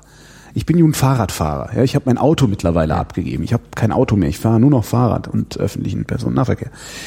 Jetzt hat Harald Martenstein geschrieben, das, äh, sie würden jetzt planen, hier die Fahrradwege zu verbreitern und sowas. Dabei wissen wir doch alle, da fange ich schon an zu lachen, wenn sowas kommt. Ich, genau. Dabei wissen wir doch alle, dass das natürliche Biotop des Fahrradfahrers die überhöhte Geschwindigkeit auf dem Gehweg sei. So, da lache ich mich kaputt, weil das, das ist lustig. So, das, was Harald Martenstein ja, erzählt ja. einen Witz und der weiß Ja, natürlich ganz das, genau, dass das Quatsch meine. ist. Also die- so, und den, da, ich würde doch im Traum nicht hingehen und sagen, "Warte, also ähm, das ist aber nicht so, also die, die meisten Fahrradfahrer fahren auf der Straße und Fu- Fußgänger sind auch doof. Das ist halt das, was in diesen, in diesen komischen Aktivisten-Plärr-Kreisen passiert, äh, die dann auch noch, ähm, wie ich dieses Jahr auch gelernt habe, äh, ihre, ihre, ihren Mob auch noch außerhalb dieses Internetaktivismus aktivieren und versuchen, äh, Menschen auch tatsächlich zu schaden, die nicht auf ihrer Linie sind. Also das ist halt nicht nur so, dass die, dass die ähm, im Falle Martenstein äh, dann öffentlich schreiben, der Typ ist ein Arschloch, sondern die gehen den halt auch hintenrum an und versuchen Fäden zu ziehen, äh, die Martenstein dann innerredaktionär auch noch schädigen. Und das ist äh, ganz interessant auch. Also dass der Klugscheißer dann noch nicht mal mehr vor der Klugscheißerei halt macht. Nein, bei, bei, Und dann gründet er auch noch Parteien. Das muss doch schiefgehen, Herr Nein, Welding. Da wird jetzt einiges zusammen, also zwischen Piraten und, und diesen, diesen Twitter-Feministinnen gibt's ja keine großen Überschneidungen. Äh, Das mehr. ist, Also, das ist aber äh, strukturell ist das für mich äh, Ja, ein, ja, ein gut, dasselbe aber fast. aber das, das ist halt ein Aktivismus, der auf der einen Seite sich publizistisch und auf der anderen Seite sich politisch äußert. Aber, der, Aber mein ich glaube, der aktivistische Problem an Antrieb dieser ist Art derselbe. von, von Feminismus nicht. Ich habe lustig, das Buch sollte ursprünglich beworben werden mit Ansichten eines Feministen. Und ich habe gesagt, Leute, Leute. das Wort Feminismus schreibt man nirgendwo drauf, wenn man etwas. Dann kommt Nein. der direkt Helga Hansen um die Ecke und schreit rum. Das ist kein. Äh, Entschuldigung, haben Sie ja, wo ist Ihr Mitgliedsausweis? Genau. Feministenbedarfsschein. Ähm, ja, dann, dann, dann habe ich denen erklärt, was, was damit nicht. Die halten mich da natürlich, äh, das ist so der, das ist so der Kiew mit das Stammhaus von Ali Schwarze und die Ah. halten das natürlich für Ja. Helge Meichwort, der die in den ersten Büchern mitredigiert und für die bin ich Feminist und für die bin ich äh, Anti-Fem und äh, Antifem, was ist jetzt? Antifeminist. Für wen? Ich denke, du bist Feminist für die. Nee, für, für die äh, normalen Menschen in der normalen Welt. In der, in der Welt, in der ich lebe, bin ich immer der mit den feministischsten Thesen. Ja. Weil ich, ich habe kürzlich zu einer Mutter in der Kita gesagt, naja, ich, ich schaff das, äh, ich habe das nicht geschafft, 50 Prozent Kind zu machen, obwohl ich mir das eigentlich gedacht hätte, dass das geht und seit an vielen Punkten hat das nicht hingehauen. Und sie sagt, das war für uns nie ein Thema und das ist keine Reaktionärin, sondern Natürlich nicht.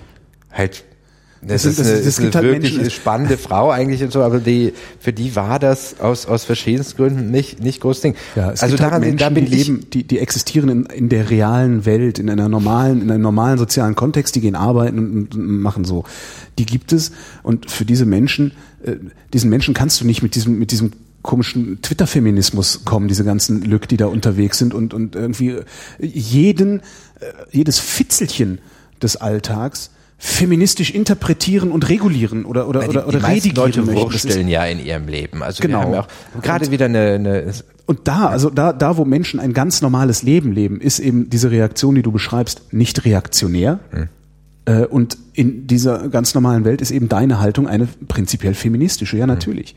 Und das ist halt auch okay. Und ich glaube auch, dass, dass da, da waren jetzt auch wieder jede Menge Artikel in der, in der, in der Zeitung, die gesagt haben, hört mal, Kinders, äh, ihr, die Art und Weise, wie ihr eure Thesen verbreitet, führt dazu, dass sie- sich niemand anhören will. Wie wäre es, wenn ihr ist es mal anders? Toning. Das ist, das, das, ja, ja, genau, das ist- Gegenargument ist Toning, weil du ist in halt dem Moment, Quatsch. wenn du ja, aber ist ja auch Blödsinn. wenn du sagst, schrei mich nicht an, sag, ich habe verdammt das Recht zu Genau. schreien, ich bin, Das ist- ich bin vergewaltigte Seele von 4000 Jahren Weiblichkeit. Das ist äh, ein Riesenproblem und ähm, der, der Witz an diesen an diesen Artikeln, äh, die jetzt alle Anne Witzorek äh, gesagt haben, also eigentlich wollten die alle sagen, Anne Witzorek ist doof, weil Anne Witzorek in einem Ton redet, der mir nicht passt.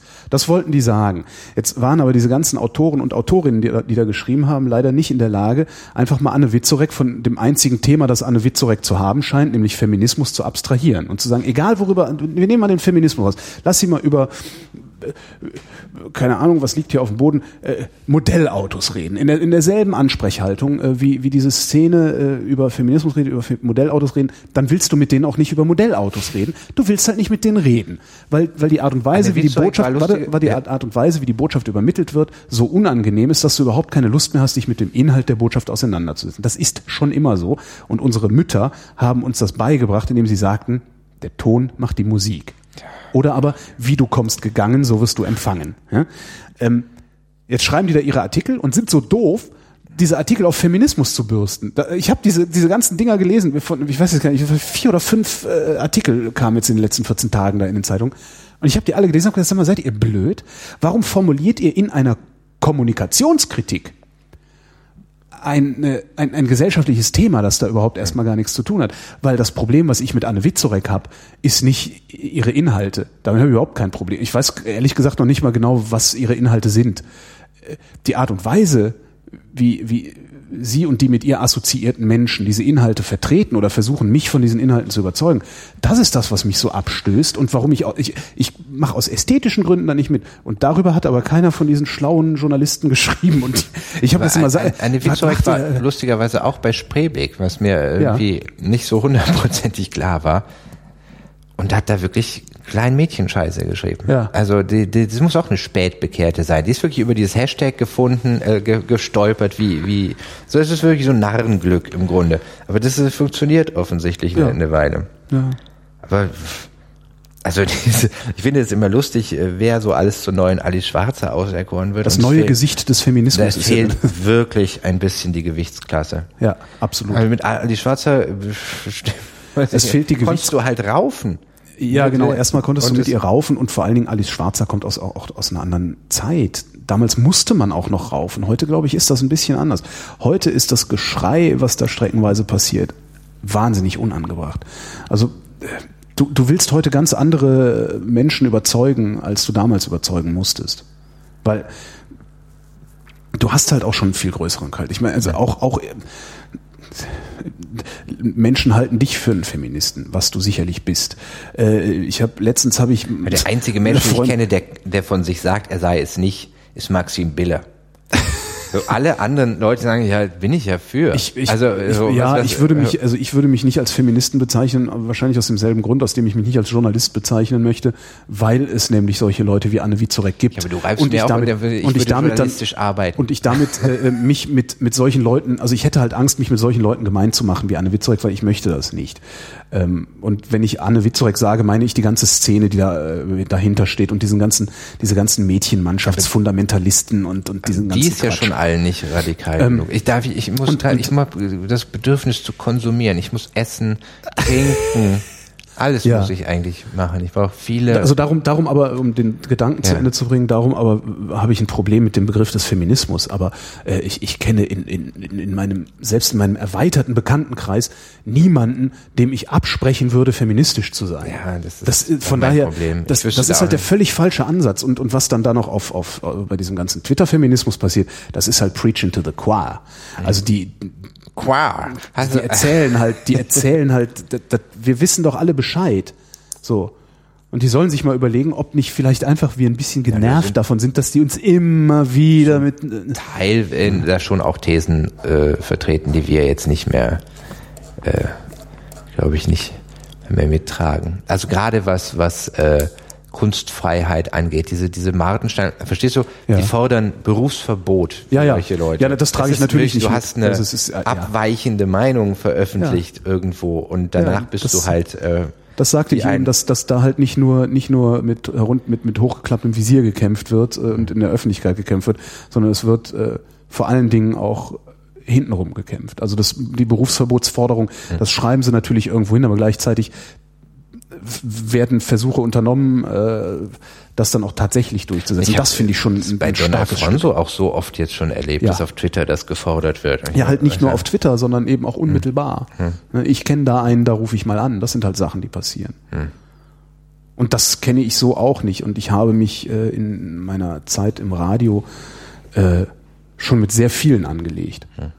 Obwohl, doch ganz witzig. Also die, die äh, nur so getan haben, als wären sie diskussionsbereit, die dann aber tatsächlich äh, versucht haben, mich über meinen Chef zu diskreditieren, das waren immer die, die auch gleichzeitig konservativ genannt werden können. Also immer die Linken, die Linken, die haben immer diskutiert, die anderen haben immer versucht, ein Berufsverbot durchzusetzen. Das ist auch ganz interessant. Okay. So ist wirklich ganz interessant. Was essen wir denn jetzt?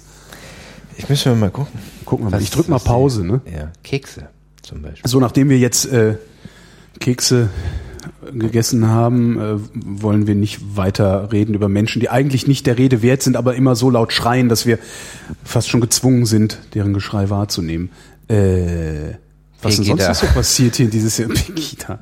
Da, das ist also. Ich bin mal gespannt, wie viel da nächsten Montag stehen. Also ob das wirklich noch wächst. so schlechtem also, Wetter. ob sich, ob sich wirklich noch jemand entblödet dahin zu. Also das ist ja auch, das ist finde ja auch ein schade, dass ästhetisches da Copyright, Problem. das, ist das erste Mal, dass ich mir Copyright verschärfers gewünscht hätte für Wir sind das Volk. Äh, ja, weil das ja weil, weil das ist eine ein Unverschämtheit. wichtiger Satz war eigentlich. Und das ist also wirklich eine Unverschämtheit, wie dieses, dieses äh, da, äh, Lobo, Sascha Lobo hat den Begriff des Latenznazis äh, in seiner letzten Kolumne geprägt. Das fand ich sehr, sehr treffend. Also das, was ich immer Schnuller-Nazi nenne, also Leute, die äh, eigentlich so, ne, so irgendwie ganz gute Nazis ge gewesen oder geworden wären, aber den Schnuller nicht aus dem Mund kriegen, weil sie dann doch eher lieber im Sandkasten geblieben sind und jetzt äh, also vom Sandkasten rumrein. Äh, Latenz-Nazi finde ich schön. Das sind also diese Leute, die äh, sich selbst gar nicht als Nazi sehen und auch nicht als rechts oder sonst was, aber letztendlich alle Wirkung aller, aller Politik, die sie fordern, natürlich. Äh, Ich bin ja an der Grenze zu Holland äh, groß geworden. Wer ist das nicht? Ah nee, du kommst ja sogar aus Aachen, ne? Aus also Aachen, richtig. Ja. Also ist, äh, der Grenze. Und da war es immer so, dass äh, die Holländer schon lange ein, ein Problem damit hatten, wenn man da Deutsch gesprochen hat und so. Ich habe immer gedacht, Mhm. Ja, aber naja, die wollten nur ihre Vizen wieder haben. sie haben halt da einen Punkt gehabt. Ne? Es gab nun mal einfach hier verdammt viele Nazis. Mhm. In, in meinem Geburtsjahr war in der Regierung waren nur Minister, die irgendwie Mhm. NSDAP assoziiert waren und äh, in allen möglichen Funktionen. Und naja, ne, so äh, jetzt sind sie vielleicht latent. sie, sie waren auch mal durchaus virulent. Und ähm, das muss ja sich in den äh, im Volksgeist irgendwie widerspiegeln. Was Ja. sehr interessant ist, ist, ist der meistverkaufte Erziehungsratgeber bis in die 80er Jahre war die deutsche Mutter und ihr Kind ein reines Nazi-Buch. Und ähm, eine, äh, Entschuldigung, der Titel ist alleine schon eine Satire eigentlich, ne? ich weiß, das äh, Die Buch, deutsche Mutter das Buch ist sehr, sehr äh, spannend, weil das Kind da, da äh, nur als Feind definiert wird. Das Kind ist ein, ein zu bändigendes Untier. Ja. Und es ist äh, sehr spannend, wie sehr diese Thesen immer wieder aufpoppen. Also dieses gelobte Disziplin und so. Es geht immer äh, in diese Rechnung, äh, Richtung, da ist was, was im, im Grunde schwierig, böse, wild ist und du musst das jetzt irgendwie Domestizieren. domestizieren Form. Und da zum Beispiel solltest du dein Kind nicht in den Arm nehmen. Äh, mein Lieblingssatz ist, sonst wird es halt zum Tyrannen. Und da habe ich nicht verstanden, warum das im Nationalsozialismus schlecht sein sollte. eigentlich doch äh, die Tyrannei eigentlich begrüßt wurde. Aber du sollt, wolltest halt eigentlich zu Hause keinen Tyrannen haben. Deswegen hast du den völlig lieblos, kalt und äh, streng erzogen. Und ähm, das Buch hat sich, weiß ich, 1,2 Millionen Mal verkauft und äh, ist natürlich auch immer weitergegeben worden und so. Und Also so wie heute das Geschreibsel von so Sarrazin-Hanseln. ja, aber, aber mehr, also weil ja Leute sich wirklich äh, Erziehungsratgeber und Babyratgeber und so kaufen, äh, lustiger, weil ein Baby ist äh, erstmal leichter zu handhaben als eine Katze. Ja, ist ja auch ein Ja, Mensch. ja. Also du kannst dessen Bedürfnisse ja eigentlich sehr äh, gut nachvollziehen. Ja. So. Ähm, aber, aber die, dass so Ideen so mitschwingen, so was, wie ist ein Kind, was ist ein Deutscher und so, ähm, ja, da sind wir natürlich komplett verseucht worden. Also es ist, ich merke, dass äh, in diesem Tätigkeitsfeld Drehbuch schreiben natürlich in, in was für eine Liga wir als Deutsche hier spielen im internationalen Bereich. In gar keiner? Es ist halt, äh, es ist halt, wir, wir kochen ja wirklich mit, mit äh, ganz kleinen Töpfen. Ja. Und ähm, Wie kommt das eigentlich? Also ich kenne ich ja nur, die, ich kenne ja nur die Seite. These, wir haben unsere äh, besten Leute umgebracht. okay, Äh, die witzigen Leute haben wir rausgeschmissen oder umgebracht. Ja. Ja. ja. Und ähm, das ist, ich habe das mal in einem Artikel so Traditionslinien in Hollywood äh, nachgezeichnet, äh, dass, dass Leute, die da heute groß sind, wie äh, Larry David oder so, ähm, haben in ihrer Kindheit Leute geguckt, die gearbeitet haben in diese, diesem Bereich und das geht in die, bis in die 30er, 40er Jahre zurück und diese Traditionslinie kannst du hier nicht haben. Stimmt. Also du, du hast, wenn, wenn du tolle Broadway-Künstler hattest in den 30ern, die dann irgendwann fürs Fernsehen gearbeitet haben, das haben Leute gern geguckt, die haben wieder andere Leute geprägt und so. Und das hast du hier nicht. Ah, Ich, ich könnte mir aber schon vorstellen, dass du die Autoren hier hast, aber ähm, die, du musst halt auch immer an einem, an einem äh, co-produzierenden Fernsehredakteur vorbei. Ne? Sagen wir mal äh, so. Äh, Also in meiner Wahrnehmung ist das Problem die Redaktion und nicht ist- der Autor. Nein, es ist, es ist etwas vielschichtiger, das Problem. Du hast in den USA ähm, einfach eine ganz große Industrie, die ähm, du hier nicht hast. Du hast hier nichts, äh, kein Äquivalent zu Studios zum Beispiel. Nee, du hast hier, hier, ist, Produzenten. ja, hier ist immer eine Subvention. Ja. Was am nächsten kommt zu Studios sind dann tatsächlich die Sender, wo die dann aber mehr mit, also die sehr rein regieren wollen natürlich, aber ähm, selber das vielleicht nicht so gut können, schreiben. Ja. So. Sonst würden Und- sie es ja vielleicht tun. Ne? ja, und äh, wenn du äh, in, in Hollywood hast du natürlich ähm, jetzt halt viel Kreativität in den Serien und, und HBO, das wieder äh, eigene ähm, Monetarisierungskanäle hat und Möglichkeiten halt äh, hat, das überhaupt zu Geld zu machen, die du hier so einfach nicht hast, weil du halt im Grunde hast du halt diese Erstverwertung, dann wird's natürlich auch irgendwie ins Ausland verkauft, aber nicht so teuer wie Ja, du Also hast halt auch, du, du hast halt, dein Markt ist auch wesentlich kleiner. Es ist sprechen gerade mal 100 Millionen Menschen Deutsch. Ja. Ne? Das erklärt natürlich nicht, dass es bessere dänische Serien gibt als deutsche. So, Stimmt. aber ähm, Vielleicht sind die dänischen Serien aber auch äh, deshalb besser, weil wir die Gesichter, weil da nicht Veronika Ferres mitspielt. Es sind halt auch immer dieselben Gesichter, die ich hier in deutschen also Filmen und sagen wir mal so, du hast hier eigentlich, das ähm, Ungewohnte, äh, auch was, was es besser ich glaube, es ändert sich auch was. Also auch wir, wir, wir schreiben jetzt einen äh, Piloten für RTL. Es ist natürlich irgendwie der Wunsch, es besser zu machen und anders zu machen und schneller zu machen. Ähm, wir werden sehen, wie, wie weit das kommt. So, also ich kann das jetzt auch erstmal nur so schreiben, wie ich es lustig finde, und dann muss man gucken, ob das was wird oder so. Es gibt ja äh, viele Fragen, also wie sehr man sich verbiegt, stellt sich zum Teil ja gar nicht, weil ich ja ähm, ich, ich kann jetzt gar nicht einen völlig anderen Humor liefern. So, ich kann das liefern, was ich gut finde. Und wenn die das nicht wollen, am Ende wird's dann nichts werden. So, das, das wird man sehen. Aber wir werden jetzt keine äh, extra rums doofe. Das ist aber auch nicht beauftragt. Ne? Also d- sie sagen jetzt nicht, wir wollen was richtig Doofes haben, äh, sondern es ist jetzt erstmal schon der Wunsch da, dass wir auch besseres Fernsehen machen. Das ist bei den, den Produzenten, die Spielfilme machen sowieso. Da will man das irgendwie gut machen. Und dann muss man natürlich einfach sagen, es ist ein Geldmedium und du kannst für 5 Millionen Euro nicht einen Film machen wie für 100 Millionen. So, also von von der, Aber du kannst, du kannst immerhin ein genauso gutes Buch schreiben.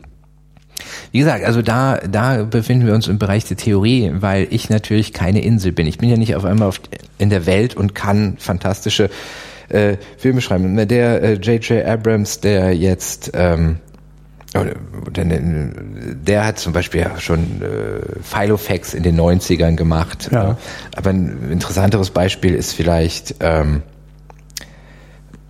Apatow, äh, der die ganze 40-Year-Old Virgin gemacht hat, diese ganzen so ein bisschen slacker-artigeren, doch Mainstream. Der hat äh, bei der äh, HBO-Serie Larry Sanders Show äh, mit, mitgearbeitet in den 90ern und so. Und in Deutschland ist sehr stark verbreitet dieser Genie-Begriff. Also du, du, du schöpfst aus dir. Ja. Das hat ja nie gestimmt. Also alle, alle großen äh, Innovationen kamen aus Milieus. Das Ja. waren dann zum Teil Einzelkämpfer, die was vorangebracht haben. Aber du brauchst immer auch ein Milieu und du musst hier relativ, nicht, ich würde nicht sagen, du musst bei Null anfangen, was Unterhaltungsbranche anfängt und Humor, aber äh, du hast nicht den Vorlauf so. Aber es, ist- es hat ja doch auch Dinge gegeben, die wirklich sehr, sehr gut funktioniert haben. Ich, äh, sowas wie RTL Samstagnacht zum Beispiel. Das hat ja über einige Jahre unglaublich gut funktioniert und das war wirklich sehr, sehr witzig. Und zwar wirklich witzig im Sinne von scharfsinnig. Und ist Ja. dann irgendwann daran zugrunde gegangen, dass sie äh, das Personal nicht mal ausgetauscht Du hast haben. ja halt Also, oft, oft so Einzel Ja. aufbringen. Also ein Beispiel wäre Thomas Gottschalk, der, der äh, erstmal jetzt in den 80ern nicht schlechter war als wahrscheinlich ein amerikanisches Pendant, aber es Ja. ist danach nichts ge- rausgewachsen. Also es kommt jetzt, es sind nicht viele, viele Gottschalks nachgewachsen. ja, weil Mein- Gottschalk dem ZDF gereicht hat, ne? Ja. Ja, und äh, Otto, Otto hat ähm, sein, seine ersten Bücher hat er von der, den Leuten der Frankfurter Schule von Robert gerade sagen, so also ja. beschreiben lassen. So. Äh, und, und alle Comedians, die es gibt, haben diese Otto-Platten gehört, aber auch zu dem Zeitpunkt hat es halt in den USA Richard Pryor und äh, hat es halt ein, ein Dutzend super Stand-up-Comedians, die auch einen ganz anderen, so einen erwachsenen Humor hatten. Und äh, da es ist es ist schwierig. Also äh, natürlich finde ich meinen Humor gut, aber Ich äh, meinen hatte auch, nicht, ja. ich hatte aber nicht nicht die Möglichkeit in den letzten zehn Jahren in Writers Rooms zu sitzen, wo super, wo ich von super Leuten gelernt habe, die super Sachen gemacht haben. Die dir nochmal erklären, wie Also, die Pointe wirklich spitz kriegst wenn, und so. Ja. Oder wenn, wenn jemand jetzt Breaking Bad macht, der halt vorher bei Sopranos mitgemacht hat, und dann kannst du heute sagen, ja gut, ich war bei irgendwie bei Soko und jetzt mache ich das. Ne? Ja. Natürlich lernst du bei Soko nicht dasselbe wie bei den Sopranos. Also das hat überhaupt nichts damit zu tun, wie intelligent, lustig oder sonst was du bist, aber es hat Mhm. äh, wir denken das immer zu sehr vom Genie, vom Talent oder sonst was, aber du hast die Infrastruktur nicht. So, aber man kann natürlich versuchen, so gut es geht. So. ja. Aber äh, ich sitze oft vor amerikanischen Serien und denke, wow, verdammte Axt. Also Überhaupt auf, selbst auf Mainstream wie Modern Family hat, auf, auf hat diese, sechs Gags pro Minute. Ist unglaublich. Ich, ich, ja. Wie soll ich das machen? Ich Also, sitze kein- da, ich sitze da auch und denke auch jedes Mal so, überhaupt auf die Idee zu kommen, diesen Witz zu erzählen, überhaupt auf die Idee zu kommen, äh, diese Situation lustig zu finden, das ist, äh, und ich finde schon extrem viel lustig, wenn ich durch den Alltag gehe. Also ich amüsiere mich eigentlich den ganzen Tag und, und, und, äh, ja, und bin doch noch äh, wirklich, also gerade sowas wie Modern Family. Ich sitze wirklich da und denke mir, alter Vater. Ich guck, es gibt äh, Leute, die sind Come. wahnsinniger als du und die machen Fernsehen. Das ist echt. guck, guck The Comeback und es ist so, kennst du das? Das Nein. ist ähm, äh, einer aus, aus Friends und die spielt eine, die in so einer Art Friends mal war und jetzt so das Comeback macht so als Geil. Reality. So, und es ist so, es ist erstmal phänomenal gespielt, Ja. aber es ist so schlimm, es ist so ein bisschen Office-Style Mhm. vom Humor, also dieses so mit. Denkst, Und ich muss alle drei Minuten auf Pause drücken und durchatmen, weil ich es mir nicht mehr angucken kann, weil es so schlimm ist. Und es ist so immer noch grauenhafter. Das ist gar nicht mehr einfach komisch, sondern es ist einfach ein Erlebnis, das Ja. 20 Minuten zu sehen. Auch äh, jetzt, was, was Louis C.K. in Louis macht, das ist ja, es tut mir, fällt mir wahnsinnig schwer, das Leuten zu erzählen, die es nicht gesehen haben, weil Sitcom das nicht mehr ist. Nee, ist es nicht. Weil Maxim meinte mal, das ist eigentlich Literatur, weil es im Grunde bist du da so nah an jemandem dran, der so gute Ideen hat und das in einer, einer Regelmäßigkeit ausspeit, Ja. dass das kann, das kann überhaupt nicht sein. Er schreibt ein Comedy-Programm pro Jahr Und, die schmeißt es am Serie Ende des Jahres schmeißt weg. Es weg Das Am ist das Jahres. Faszinierende. Also, das, also Schmeißt es weg, macht eine Serie mit, mit zehn Folgen, schneidet die selbst, äh, die, macht alles da dran, selber, macht ein Soundboard mit Jazzklängen, wo er noch die Musik drunter macht. Okay, dann ist es scheiße wenigstens. Nee, es ist total gut. Aber da ist dann auch tatsächlich Genie oder Talent dabei. Also das ist, glaube ich, nicht mehr alleine durch Handwerk äh, erreichbar. Das ist, dann habe ich es falsch formuliert. Du musst immer Riesentalent mitbringen, so, und das bringt dich so und so weit. Aber, aber nicht du musst, bis zum Ende. Genau, ja, du brauchst, du brauchst eine Basis. Eine, also es ist kein, ähm, aber findest du, findest du eigentlich auch, dass Louis, Louis C.K. Äh, schwächer geworden ist? Ich finde, er ist schwächer geworden mit seinen, mit seinen Shows. Ja, also er ist ag aggressiver. Die letzte war sehr aggressiv, fand ich. Stand-up war, aber du musst dir, äh, schau dir mal Comedian an von Jerry Seinfeld von 2002, eine Doku, wie schlimm Stand-up-Comedy ist. Du stellst, die fangen an mit fünf Minuten, die gehen mit fünf Minuten auf die Bühne, auf eine kleine Bühne und arbeiten so, sich so langsam daran. Und unterhalt mal fünf, gut, du, Radiomoderat, du kannst wieder was ganz anderes. Es, es gibt auch spannende, äh, kannst du auf YouTube angucken, Jerry Seinfeld oder Lucy Kay mit, mit Howard Stern. Und Howard Stern sagt, ich könnte nie das, was du Ja. kannst. Und ich kann mich auch nicht mit dem Kopfhörer hinsetzen und einfach irgendwie anfangen zu labern und habe überhaupt keine Resonanz und so. Aber dieses, dieses Stand-up ist schon wahnsinnig äh, speziell darin, dass du einfach die ganze Zeit unterhaltsam sein musst. Ja. Und du kannst auch nicht inzwischen, wenn du fünf Minuten scheiße bist auf der Bühne, Dann war's es alles. Ja. Wenn du super, super lustig bist, dauert aber 80 Minuten und die Leute fangen irgendwann an zu denken, ah, das hatte ich schon, als ich, als ich die Lesung in Babylon hatte, wie lange ich daran rumgefeilt habe, dass es, dass es nicht so ist, dass die Leute denken, ah, jetzt da bin ich hier bin ich extra durch den Schnee gekämpft und sitz hier und jetzt dauert es eine halbe Stunde, aber auch nicht nach 80 Minuten denken, äh, so. Also weißt du, unsere war einfach ein bisschen zu lang und dann sind Leute zwischendurch ja auch Ja. aber es ist, glaube ich, nur ein paar, aber es will überhaupt schon diese Atmosphäre, Leute gehen. Das ist schon ein bisschen. Ja. Und du musst dir ja wirklich viel Gedanken darüber machen, dass das, dass du da irgendeinen Weg findest und das ist, das, und beim Film ist es jetzt genauso. Also, bei einem Buch, wir haben äh, relativ zu Ende, da gefiel meiner Lektorin was so gut, was ich geschrieben habe, gesagt, komm, wir packen das an Anfang. okay, das haben uns viel Gedanken über den Auffolger, jetzt machen wir das dahin. Okay, das passt wahrscheinlich auch irgendwie. Das ist bei einem Film halt nicht drin. Film ist viel mehr Architektendenken. Ja. Ne? Du, wenn du das nicht auf Seite 25 hast, dass es jetzt losgeht in die Geschichte, der zweite Akt beginnt, dann kannst du auch deine Sachen packen. Es ist Mhm. völlig egal. Das ist auch egal, ob eine Szene lustig ist, wenn die da nicht hinpasst, kannst du die wegschmeißen. Noch nie so viel weggeschmissen. Sachen, die ich, die ich toll fand, die, die alle toll Schmeißt du fanden, die weg oder legst du die weg, um sie dann vielleicht nochmal an die kann ich alle nicht nochmal verwenden. Warum nicht? Ich kann Sachen, die ich in Büchern schreibe, in aller Möglichkeit, aber Dialoge, die ich für bestimmte Figuren habe, kann ich im Grunde nicht mehr, weil Aber- die in bestimmten Konstellationen funktionieren. Aber wäre es nicht möglich, die, äh, die, die, die, die Dialoge zu nehmen und ähm, irgendetwas zu schreiben, was nochmal neu auf diesen Dialog hinführt oder auf eine andere Weise von diesem Dialog wegführt, um es neu zu Also ist es inszenieren? wirklich zu knapp. Also ich fände es überhaupt nicht, nachdem ich jetzt so ein bisschen Training habe, überhaupt nicht schwer, Stimmung zu überzeugen oder sonst was, aber die Knappheit, also das in einem Bild zu zeigen, Ja. also das ist, ist nicht schwierig, eine Figur mit Tiefe aus, äh, zu, ne, wenn du wenn du 50 Stunden Breaking Bad hast, ne, Ja. da hat der alle möglichen Facetten. Aber wenn ich die nach zehn Minuten haben muss, die Figur, dann kann ich nicht mir leisten, zwei Seiten Szene, wo ich die super lustig finde, Ja. irgendwo hin zu. Und das geht auch so schon oft genug schief. Also das kannst du dir in jedem zweiten Tatort angucken, wie oft das schief geht, die Figur mit Tiefe auszustatten oder mit bestimmten Attributen auszustatten.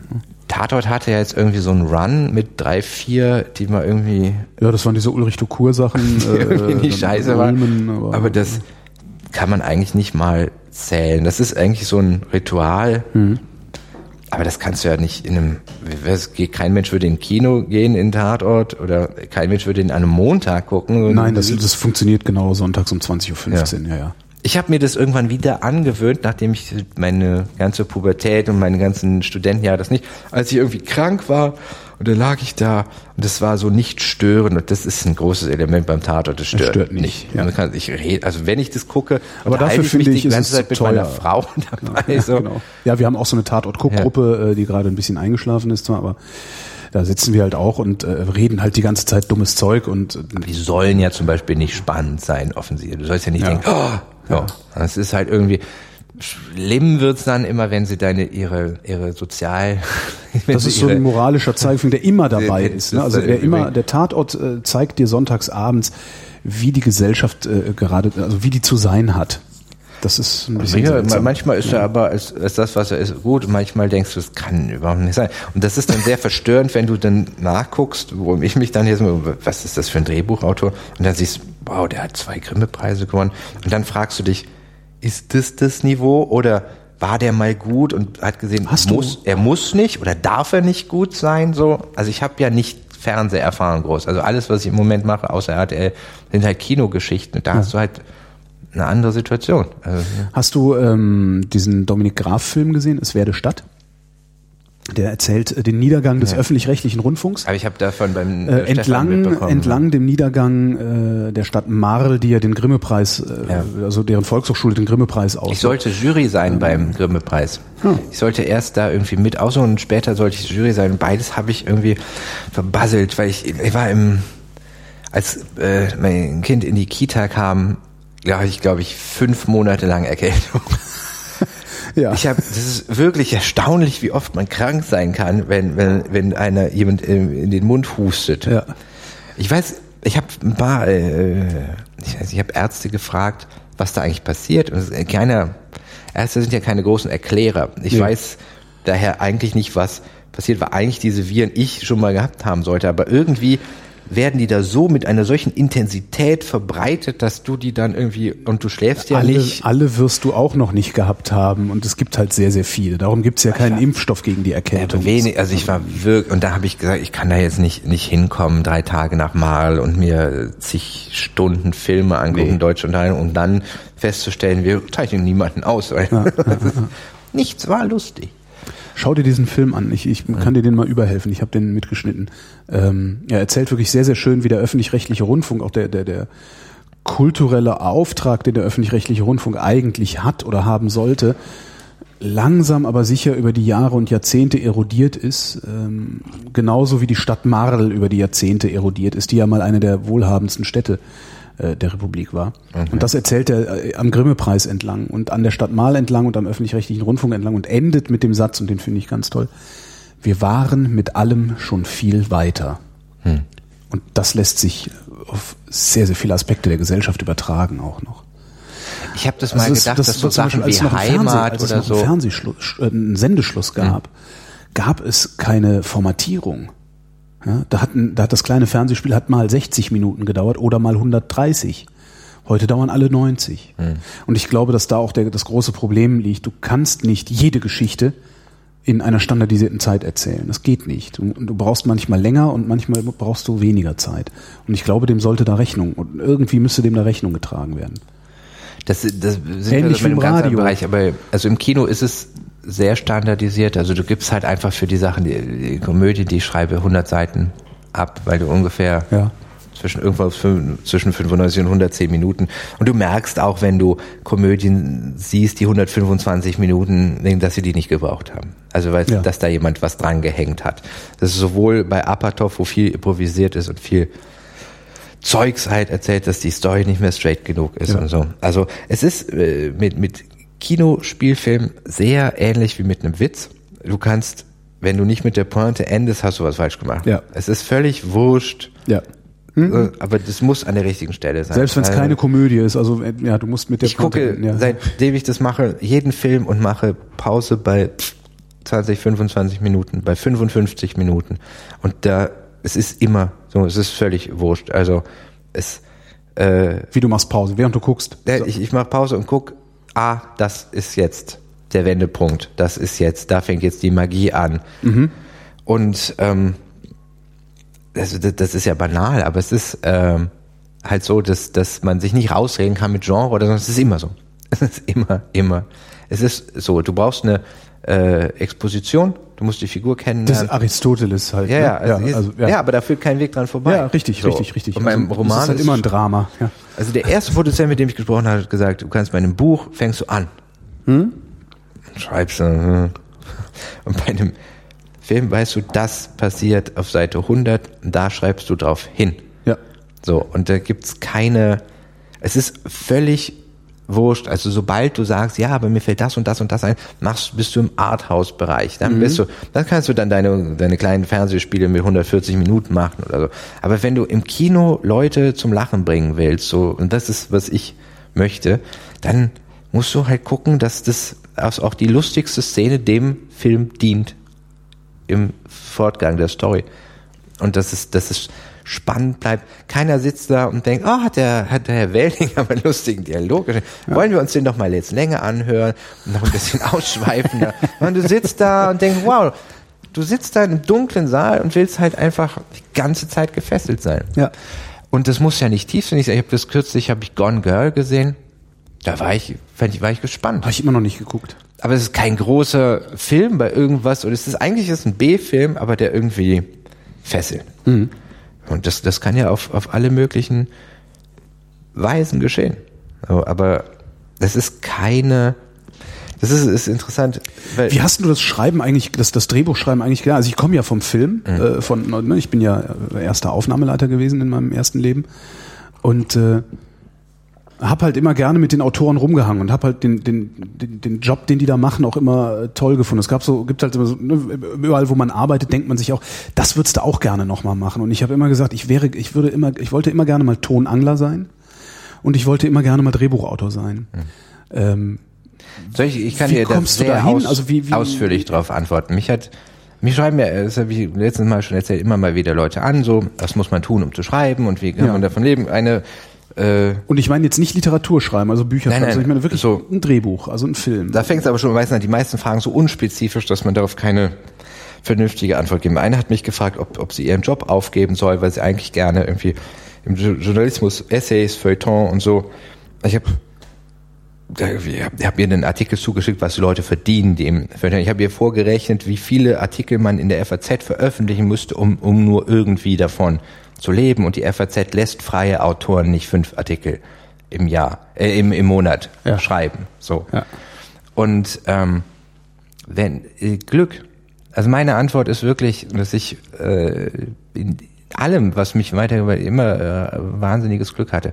Es hat mich Das ist die Antwort, die ich gebe, wenn Leute mich fragen, wie wird man eigentlich so Radiomoderator und so dieses ja. hm, Glück. Ähm, ich ich habe erstmal, das erste war, dass ich einen Text geschrieben habe darüber, dass ich mit dem Rauchen aufgehört habe, in dem es aber eigentlich darum geht, äh, was, es für ein äh, Kulturverzicht ist, in dem man Verzicht übt, was damit alles noch verloren geht. So. Und äh, daraufhin hat mich eine Regisseurin angeschrieben und gesagt, wir müssen über das Thema einen Film machen. Und dann war ich auch direkt bei deren Agenten und so und dann, dann das fing dann an, da habe ich eine Geschichte irgendwie gebastelt um, wie, äh, die heißt, äh, guter geht's nicht. Also es geht um äh, gut, gut sein. So. Und ähm, dann hat habe ich das über deutsche das deutsche Fernsehen geschrieben und da hat mich noch da hat mich ein Produzent angeschrieben, der äh, der Fernsehstoffe macht. Gesagt, eigentlich müsste ich jetzt mal müsste ich doch Interesse haben zu zeigen, dass ich das äh, Besser kann. Wenn du es schon kritisierst, mach's doch besser, oder wie? Ja? ja, und ähm, mit dem habe ich auch, da, da ging es aber eigentlich nur so ins Exposé-Stadium. Und ähm, mein, dieser Agent, der dann aber mit dieser, dieser Regisseurin zusammen, äh, also den ich praktisch dadurch alles, was ich gedacht habe, hat er gesagt, mach doch das auch mit der Regisseurin. Der hat mich sofort nach der Geburt von meinem Kind so genervt, ich soll irgendwas bei Fox pitchen, dass ich gesagt habe, ich kann nicht mit dem zusammenarbeiten. Und ähm, bin dann zu meiner jetzigen gekommen, die deutlich besser vernetzt ist. Und es ist im Großen und Ganzen so, ähm, wenn ich heute eine Idee habe, für egal was, ich habe eine gute Literaturagentur, ich habe eine gute äh, Drehbuchagentin, bringe ich das an die und die vermitteln mich und dann kann ich die umsetzen. So, das ist der erste Verstehe, das heißt, du- egal was ich mir bekifft eine- in ja. Bonn als Jurastudent für kolossale Filmideen hatte, an was hätte ich damit machen sollen? Ja. Das ist immer das erste Hindernis, so, weil solange du selber keine persönliche Infra- Infrastruktur hast, kannst du mit deinen Ideen Scheiß machen. Ja, stimmt. Es gibt keinen Produzenten, der darauf antwortet, wenn du sagst, ich habe eine Idee für Mhm. einen Film, weil äh. solange der nicht ein Agent irgendwie getestet hat, du könntest das. Und das war halt, äh, bis dato hatte ich noch keinen Film und das war äh, eigentlich so, so hat mir das, Kön könnte ich von dir schon was im Kino gesehen haben, was mir nicht Nein, klar nein, war, nein, nein, nein, nein. Okay. Das ist, das ist übrigens das Lustige daran, äh, ich mache das jetzt seit zwei Jahren. Äh, nächstes Jahr, also jetzt 2015, hoffen wir, dass was gedreht wird. Mhm. Äh, die Zeiten sind so lang, dass, dass immer Leute denken, also ich, ich denke immer, Leute würden denken, ich wäre ein Fantast, wenn ich jetzt Ja, ich bin. genau. Drehbuch- Ich schreibe seit Jahren Drehbücher für Kinofilme. Mhm, ja, ja, Malte. Natürlich, Malte. Ja, das, das ist, äh, ist äh, wirklich lustig. Die Bezahlung ist aber äh, wirklich äh, Schmerzensgeld. Ne? das ist wirklich kaum zu vergleichen mit, äh, also das pro, die pro Wort äh, Zahl ist tatsächlich explodiert. Vom Bloggen zum Magazinschreiben zum Drehbuchautor, das, das ist tatsächlich wahr. Aber ähm, so, jetzt kommen wir zum einen Punkt. Warum haben die geglaubt, ich könnte das? Weil sie Essays von mir gelesen haben. Das ist schon mal das Erste, was irritierend ist, weil es eigentlich mit dem anderen nicht viel zu tun hat. Aber die haben gesagt, ja gut, der kann Lust, der kann das bestimmt auch in anderen Formen lustig sein. Das hat aber wiederum damit zu tun, wie es man hier aufgestellt ist. Ne? Es gibt jetzt nicht zu viel, es gibt kein Überangebot an Autoren, die offensichtlich so lustig schreiben, dass die Produzenten gerne mit ihnen an arbeiten. Von den Filmhochschulen kommen eher Leute, die da beigebracht kriegen, ganz innerlich zu schreiben. Und das heißt, äh, die so ganz am Markt vorbei Ja. und die Produzenten laufen rum und denken, wir wollen eigentlich Komödien machen, aber wir haben keine Leute, die Komödien machen. Und das ist so das, das zweite große Glück, das ich hatte. Erstmal so, dass irgendjemand die Idee hatte, dass ich das könnte. Dann zu sehen, naja, da gibt's auch tatsächlich irgendwie ein Marktinteresse dran. Dann, dass die mich halt das machen lassen, weil so halt einfach, sie hatte ein paar Seiten Dialoge von mir und fand das gut, so. Ich glaube auch tatsächlich, also was ich kann, so, es ist schlecht, das von sich zu sagen, aber das Feedback ist immer so, das ist das, was ich kann. Ich kann ziemlich problemlos Dialoge so schreiben, dass Leute das gut finden und lustig. Aber, äh, und ich kann gute Filmideen haben. Es ist schwierig, eine gute Dramaturgie zu machen, aber da hast du Hilfe. Also entweder durch eine Dramaturgin oder einen Produzenten hast du das Feedback. Es gibt ist es das erste Mal, dass ich Bücher lese zur Theorie von dem, was ich tue. Ich habe Ja. nie Bücher, wie schreibt man Sachbuch gelernt. Ich schreibe, lese, wie schreibt man Drehbuchbücher. Ja. Und ich arbeite zum Beispiel auch ähm, an gleich drei Sachen mit einem sehr guten äh, Typen zusammen, der das, gerade diese Architektur sehr gut drauf hat. So. Das heißt, dass, dass ich mich da schon innerhalb dessen nochmal spezialisiere. So. Und ähm, da ist es halt, naja, es ist halt, ähm, es ist lustigerweise, es ist ein bisschen wie mit Pickup-Artists. Ähm, wenn ich lese in diesen Büchern, wie man sich sozial zu verhalten hat im Gespräch mit Ja. Produzenten, dann ist das genauso wie mit Pickup-Artists. Ich verhalte mich sowieso so. Ich verhalte mich, Entschuldigung, nicht exakt wie ein Pickup-Artist, aber ich war nie ein Typ, der eine Frau kennenlernt, eine Kellnerin, der ein Gedicht schreibt. Also irgendwie dieses, Ja. dass man das ein bisschen als soziales Spiel versteht. So, aber ist ja bei Pickup Artists eigentlich ein großes Moment, ne? dass man sich nicht ausliefert und, und nicht als Vollidiot da steht. So, das macht man normalerweise, wie ich mit drei Schwestern groß geworden ist, verhält man sich bei Frauen nicht total idiotisch. So und genauso ist es halt mit mit Produzenten, wenn du irgendwie ein normaler Mensch bist. Ja. Hörst du darauf, was der sagt? Wer gibt dir das Geld? Also sagst du nicht, das ist alles Bullshit, ich bin Künstler. So, hörst du darauf? Aber du hast natürlich auch eine eigene Position. Der hat dich ja nicht angeheuert, weil du irgendein Hort bist, sondern Ja. so. Das heißt, das wird dir der haarklein Asset, wie du irgendwie, du sollst schon deine Position verteidigen, aber du musst natürlich auch, irgendwie- das musst du eigentlich nicht lernen. Wenn du in, in der das- Lage bist, normal Genau. sozial zu interagieren, dann Ja. machst du das eh. Aber selbst ja, das würdest du beigebracht kriegen. Also selbst dafür gibt es Unterkapitel in Büchern darüber, Ja.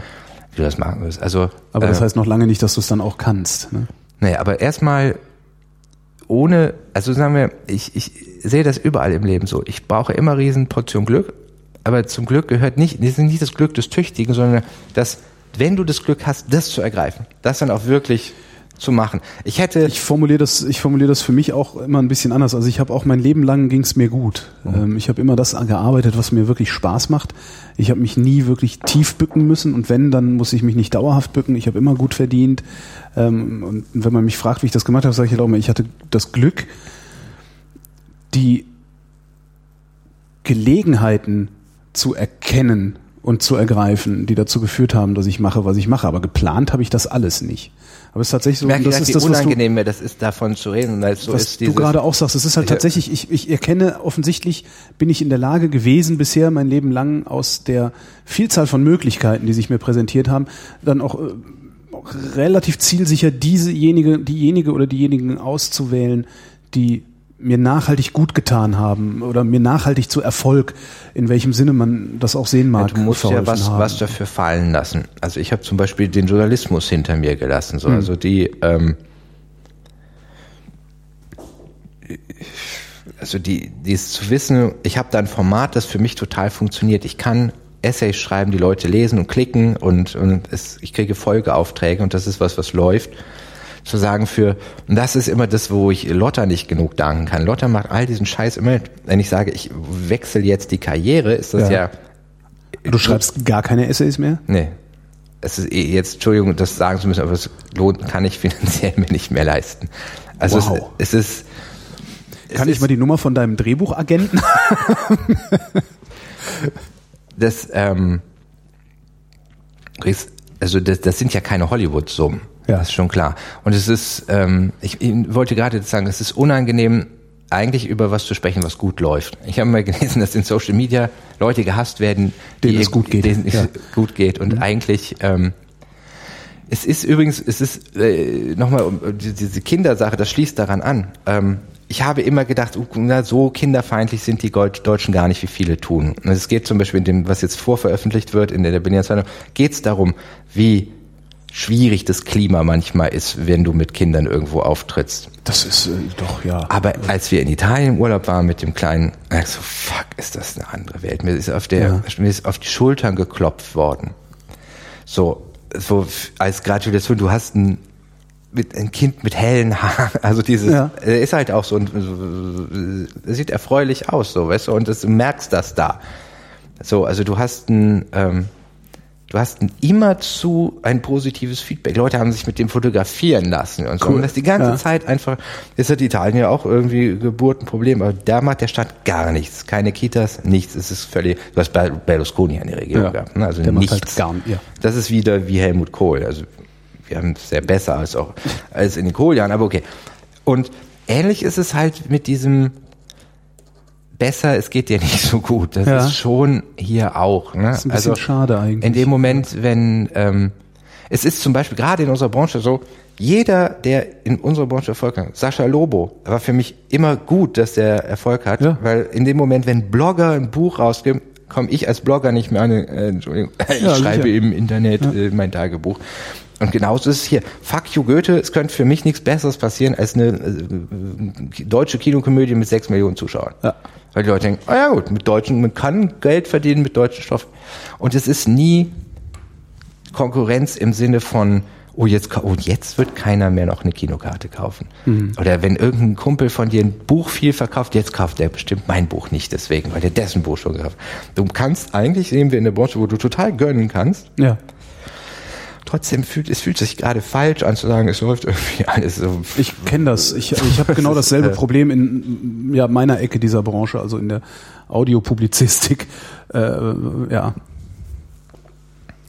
Ich weiß gar nicht, wie, wodurch man das schmälern kann, durch irgendwie be- bescheidene. Also ich, ich ich kann das sagen, ich habe zum Beispiel eigentlich keine echten Geldfantasien, außer dass ich so weiterleben möchte wie bisher. Ja, kann, ich auch. Ja. So, es ist eher. Ähm, Ich sage auch immer, ich möchte natürlich möchte ich in Geld schwimmen. Ja, Es ist, es ist nie verkehrt, noch es ist nie verkehrt, mehr Geld zu haben, finde ich. Und ich natürlich hätte ich gerne ein ein Haus in der Innenstadt mit einer Dreifachgarage, wo ich dann meine ganzen Fahrräder, Motorräder, Autos und den Hänger mit dem Boot hinstellen kann. Äh, äh, Aber letztlich ja, ich möchte auch einfach nur haben, was ich jetzt habe. Das ist schon und das ist. ich, das, ich hatte vor ein paar Monaten ein Treffen, da war ich, ich war mit, mit der, der Dramaturgin äh, verabredet, das, das lief halt über meine Agentin und irgendwie habe ich die gegoogelt und dachte, okay, das ist, die arbeitet mit Detlef Book zusammen. Und dachte, ich bin bei Boje Book. ja. Und saß dann, dann kam, ja, die, die, die Jungs wollen auch mal mit dir sprechen. Und da saß ich mit zwei ganz jungen Produzenten, irgendwie in ihren Zwanzigern. Und wir haben, haben über den Stoff geredet. Und, und dann google ich den zu Hause und der ist der Sohn des reichsten Schweizers. So, und ich, was zum Teufel. Das ist, kam mir so surreal vor, äh, mit jemandem zu tun, so, das ist wie so ein Königssohn. Ja. Also es ist, das ist so viel Geld, dass man sich das überhaupt nicht vorstellen kann. Und lustig, also du merkst es gar nicht an ihm, außer dass er halt so jung Aber das gibt's schon mal. Ne? Also die Ich finde ja, was, da- woran man das eventuell noch merkt, ist, ähm, das ist, also ich habe im Freundeskreis zwei, drei, zwei, drei, die doch hinreichend wohlhabend sind. Äh, oder, oder zumindest so wohlhabend sind, dass sie zu nichts mehr gezwungen werden können von niemandem. Was ja sagen, eigentlich Reichtum bedeutet. Nicht ne? im Geld, sondern für die ist es eher so mögt, Ding zum Das meine ich, das genau, das, ja genau, das, Also das, das, ist- meine ich. Und daran merkt man es aber auch an der, an einer Gelassenheit, die ich im Leben nur dann erreichen würde, wenn jetzt irgendwoher zufälligerweise, weiß ich nicht, fünf Millionen Euro auf mich einstürzen würden, die ich nicht versteuern muss. Ähm, Also fünf Millionen netto und ich würde genau diese Gelassenheit auch an den Tag legen.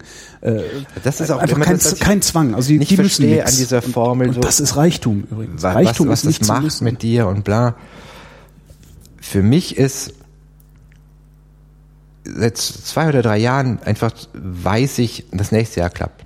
So, und das Ja. ist für einen, für einen Freiberufler als Autor ist schon wow. Das, Geht mir exakt so. Ja. Und das hat ist- mein, Ruhepuls Ja. um 20 Schläge ja, reduziert. das nächste Jahr klappt, das ist Weil, äh, ne, wie gesagt, was mit, mit übrigens Kind auch- ist das, ich konnte, ich, ich kenne ja Downsizing, ich habe studiert und ich habe, glaube ich, wochenlang von Miracoli gelebt. So. Äh, das ist, glaube ich, der, der, der, was ich als Einzelner immer kann. Mhm.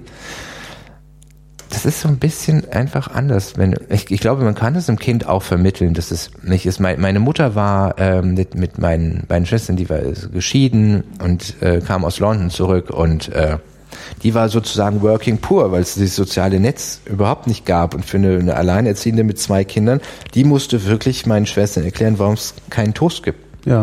Das hat auch funktioniert. Es hat aber bei der einen zu einem wirklich ausgeprägten Materialismus geführt. Die hat in ihrer Karriere immer nur geguckt, dass das Geld kommt. Ne? Also die, so, ich, ich würde nie sagen, dass das äh, unwichtig ist, aber eigentlich brauche ich brauche jetzt nicht mehr. Ich habe nicht Fantasien von Millionen, die ich brauche, weil mir dann wirklich so ein bisschen fehlt, was ich was ich damit äh, machen würde. Ich, Ja, Ich habe diese Fantasien und ich wüsste auch, was ich damit machen würde, nämlich nicht mehr gezwungen werden können. Ich w- wäre gerne so in fuck der, you money. Ja. fuck you money, genau. Ja, ich wäre gerne, in der, ich wäre gerne in der Situation, nicht machen zu müssen, was ich mache, sondern ausschließlich machen zu wollen, was ich mache. Das äh, einfach nur, das würde ich dann als Komfort. Ich habe wirklich, also, es hat Komfortgründe. Äh, meine Agentin hat, hat mich äh, gefilmt, weil die irgendwie, was weiß ich, was die damit vorhaben, eine Langzeit-Doku und dann hat gefragt so, wenn ich, äh, wenn ich noch einen Film drehen äh, machen könnte, was würde ich machen? Ich ich genau das. Ja. Also ich habe kein, was ich mich immer frage ist, äh, was vielleicht bei mir irgendwann kommt, ist so ein mehr einen stärkeren Kunstanspruch, stärkeren Werk zu machen. Da ich aber selber ähm, gerne Unterhaltungsfilme gucke, äh, habe hab ich das nicht. Also ich Ja. finde das finde total schön die Vorstellung, dass da Leute im Kino sitzen und darüber lachen. Äh, wir haben uns ja schon mal darüber unterhalten, dass das diese Materialisierung von dem, was du denkst, dass also wenn äh, dieses jemand druckt was aus von dir und oder erzählt oder Leute reden darüber, was du geschrieben hast, das ist hat immer was sehr skurriles, weil du weil dieser Beruf des Autoren ja tatsächlich überhaupt keinen Glamour hat. Ja. Also Leute wollen das so machen und eigentlich hängst du rum in irgendwie in deinen Badelatschen und, und schreibst und das ist ja irgendwie sehr allein und du machst das. Und das ist erstaunlich, dass das was bewirken kann. Als wir das, äh, für das Kolumnenbuch, als sich dann Leute gefragt haben, was hat das eigentlich was gebracht? Und Leute erzählt haben, einer hat erzählt, sie hat äh, ihren, also sie und ihr Mann versuchen wieder ein Kind zu bekommen. Bei dem ging es darum, dass er nach einer Fehlgeburt nicht mehr was versuchen wollte. Das ist natürlich massiv. Ne? Das ist aber tatsächlich eigentlich dann auch wieder nicht mein Antrieb. Also mein, mir macht das totalen Spaß.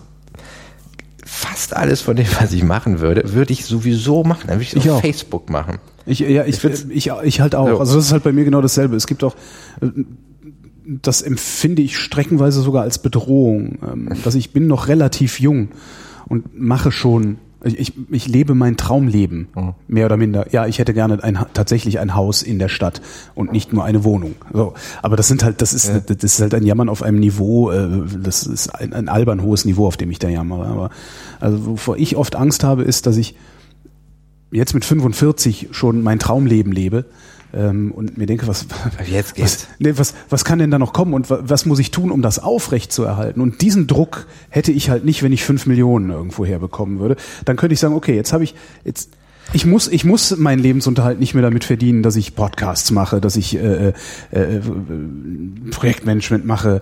Ich muss das nicht, aber ich will das. Und, Weil ich glaube- äh, weil ich will das jetzt ja auch, aber trotzdem muss ich es. Ich habe kürzlich Also ich würde was- halt gerne zum Beispiel mal sagen, so, meine Fresse, dieses scheiß Wetter. Ich bin jetzt mal drei Monate weg. Hm, Das ist sowas, wo ich, wo ich von träume. Und selbst das könnte ich, da fehlt mir nur gerade der Mut, weil was ich hier jetzt gerade mache, das könnten wir auch über Skype machen und ich könnte trotzdem damit meinen Lebensunterhalt verdienen. Aber das ist, ja. Ich merke bei mir, dass es, ähm, ich habe das kürzlich in einem Interview mit Woody Allen gesagt und der hat das auch öfter schon gesagt und das ist so dieses, ähm, eigentlich meine Sicht auf die Welt. Eigentlich leben wir in, in, unter schwierigen Grundbedingungen. Immer wenn ich Leute angucke, weiß ich, einer von uns beiden stirbt irgendwann. So, das ist immer nur ein Moment, den man jetzt hat und in, in vielerlei Hinsicht geht es mir jetzt am besten in meinem Leben rückwirkend, äh, rückblickend, aber ich vermute auch in die Zukunft geguckt. Ich glaube, dass es mir mit 60 schlechter geht als heute. ja. Das hat nichts damit zu tun, was ich, was ich bis dahin verdiene oder sonst was. Ähm, körperlich, also mit 70 hat man im Schnitt vier chronische Krankheiten. Ne? Es wird, wird ab irgendwann nicht, nicht mehr besser. Jetzt, ich weiß nicht, ob es jetzt der Höhepunkt ist, aber jetzt, es, es deutet vieles darauf hin. Und es kommen ganz schwierige und traurige Momente noch Ja. in meinem Leben. Und es ist, äh, ich bin nicht so strukturiert, dass ich das immer und in jedem Moment wegdrücken kann. Und jetzt kommt dieses, das, was man in, in, dem, in der künstlerischen Tätigkeit tun kann, ist einen anderen Ausweg, einen anderen Ausblick aufs Leben zu finden, als einfach zu sagen, ja, aber Gott und Himmel und sonst was. Also im Grunde als Atheist, der arbeitet in dem Bereich und das, ich sage nicht, ich will keinen Woody Allen-Vergleich jetzt machen.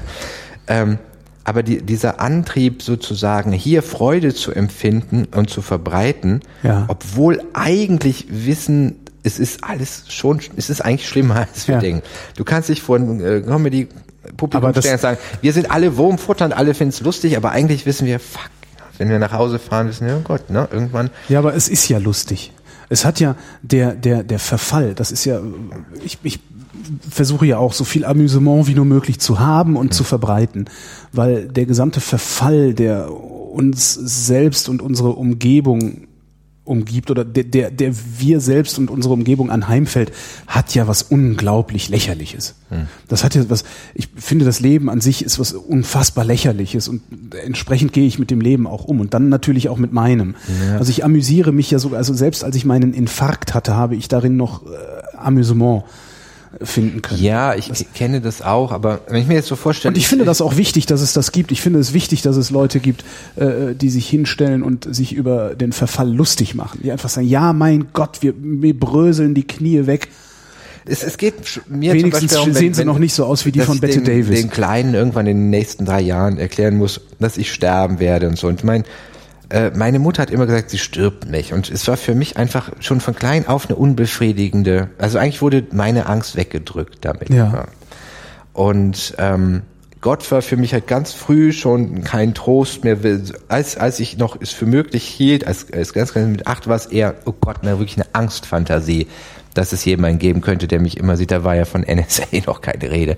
Aber diese, diese Idee, jemand wertet alles, was ich tue, ist, ist ja grauen. Ich weiß, weiß auch nicht, wie jemand das sich freudig zieht, das vorstellen kann. Ich habe auch nicht das Gefühl, dass die Leute Freude empfinden, wenn sie sich das vorstellen. Also Aber das ist- das ist gut. Das war nie ein Trost für mich und es war immer klar für mich, danach ist es zu Ende und jeden, den ich verabschiede in den Tod, ist für immer. Das ist, ich habe das sehr stark gemerkt, als mein Vater gestorben ist. Du hast ja in dem, ich war 23, wir haben uns nicht mehr täglich gesehen, dass es ihm eine ganze Zeit lang immer schlimmer wurde, weil ich immer klarer wurde, immer mehr vermisst. Es war nicht irgendwo, na gut. Und das ist ja was, was, äh, das ist eine ganz wichtige Komp- Komponente des Erwachsenenlebens. Du hast als Erwachsener nie mehr reines Glück oder reines Unglück. Ob es jetzt beruflich oder sonst was ist, es gibt immer ganz viele Lagen. Und in meinen höchsten Formen von Glück ist immer noch, das sehen meine Eltern nicht. Zum Beispiel. Also wird Paul, das, meine Eltern sehen Paul nicht. Das ist immer irgendwie da. Das ist nicht so, dass mir, dass mein Alltag betrübt, aber es ist immer da. Und so, so wächst das in deinem Alter. Irgendwann sterben die besten Freunde. Und dann stirbt deine Frau oder du stirbst. Du hast diese, einer hat Krebs und du musst es über, über Jahre mit dir tragen. Und das jetzt auch noch einem, einem kleinen Kind vermitteln, das, das ist, ist, ist, ist natürlich schwierig. Ich habe immer gemerkt, dass ein Großteil meiner Trauer um meine Eltern auch in dem Moment, äh, in den Jahren, in denen sie krank waren, immer aus einem Mitleid bestand, was ein bisschen, was insofern falsch war, als dass ich nicht mitgedacht habe, dass sie auch von ihren Körpern ausgerüstet sind, damit damit umzugehen. Das heißt, ähm, meine, völlig banales Beispiel. Ich hatte mal eine Nebenhodenentzündung, die unglaublich schmerzhaft ist. Wirklich, als würde jemand an deinen Hoden ziehen die ganze oh Zeit. Oh Aber du hast Fieber, du hast, hm, und es ist, du kämpfst dich da durch und du hast es dann nicht mehr, du erinnerst dich auch nicht mehr daran, dass es weh tat, so. Wenn mir eine Woche vorher jemand gesagt hätte, du kriegst eine Nebenhodenentzündung, hätte ich mich eine Woche lang eingeschissen vor Angst. Das heißt, Angst vor was ist tatsächlich immer schlimmer als das, was dann passiert. Ja. Die Angst ja. ist eigentlich der Feind und nicht das Ereignis. So. Ja. Eigentlich muss man sich äh, so. Und das wäre das, was ich versuchen würde, nach und nach meinem Kind zu vermitteln. Wenn es soweit ist, dass ich sterbe und ich werde sterben, wirst du damit umgehen können. Du musst keine Angst davor haben, dass du dann, wir werden, du wirst traurig sein, aber es ist halt wie was, es ist passiert und es wird, aber du wirst so weit sein, damit umgehen zu können. Und du wirst mit allem umgehen können in deinem Leben. So, das ist für mich mehr Trost als Idee, als zu sagen, oh, dann komme ich in den Himmel. Oder na, ich sterbe nicht. Oder es guckt ein Schutzengel auf mich herab. Weil das nichts davon hilft mir auch nur im geringsten. Aber zu wissen, man kommt in der Regel zurecht mit all diesem Schlimmen, weil du immer auch mit körpereigenen Substanzen ausgerüstet bist oder weil es so langsam passiert oder weil du auch vergessen kannst zum Teil und weil du neu bewerten kannst im Nachhinein. So. Es kann aber natürlich auch für einen persönlich schief gehen und dann ist man äh, wie ein Patient, den ich im Altenheim hatte, der nach 30 Jahren noch geweint, weil seine Frau gestorben war. Das gibt's auch. Also ich habe schreckliche Dinge da gesehen und, und auch, auch, aber ich glaube jetzt nicht mehr, dass einem das, wie man was bewertet, zwangsläufig passiert, sondern dass man immer Herr der, des Bewertungsgeschehens sozusagen ist, einigermaßen. Danke, Malte. Und wir danken euch für die Aufmerksamkeit. Ja, vielen Dank.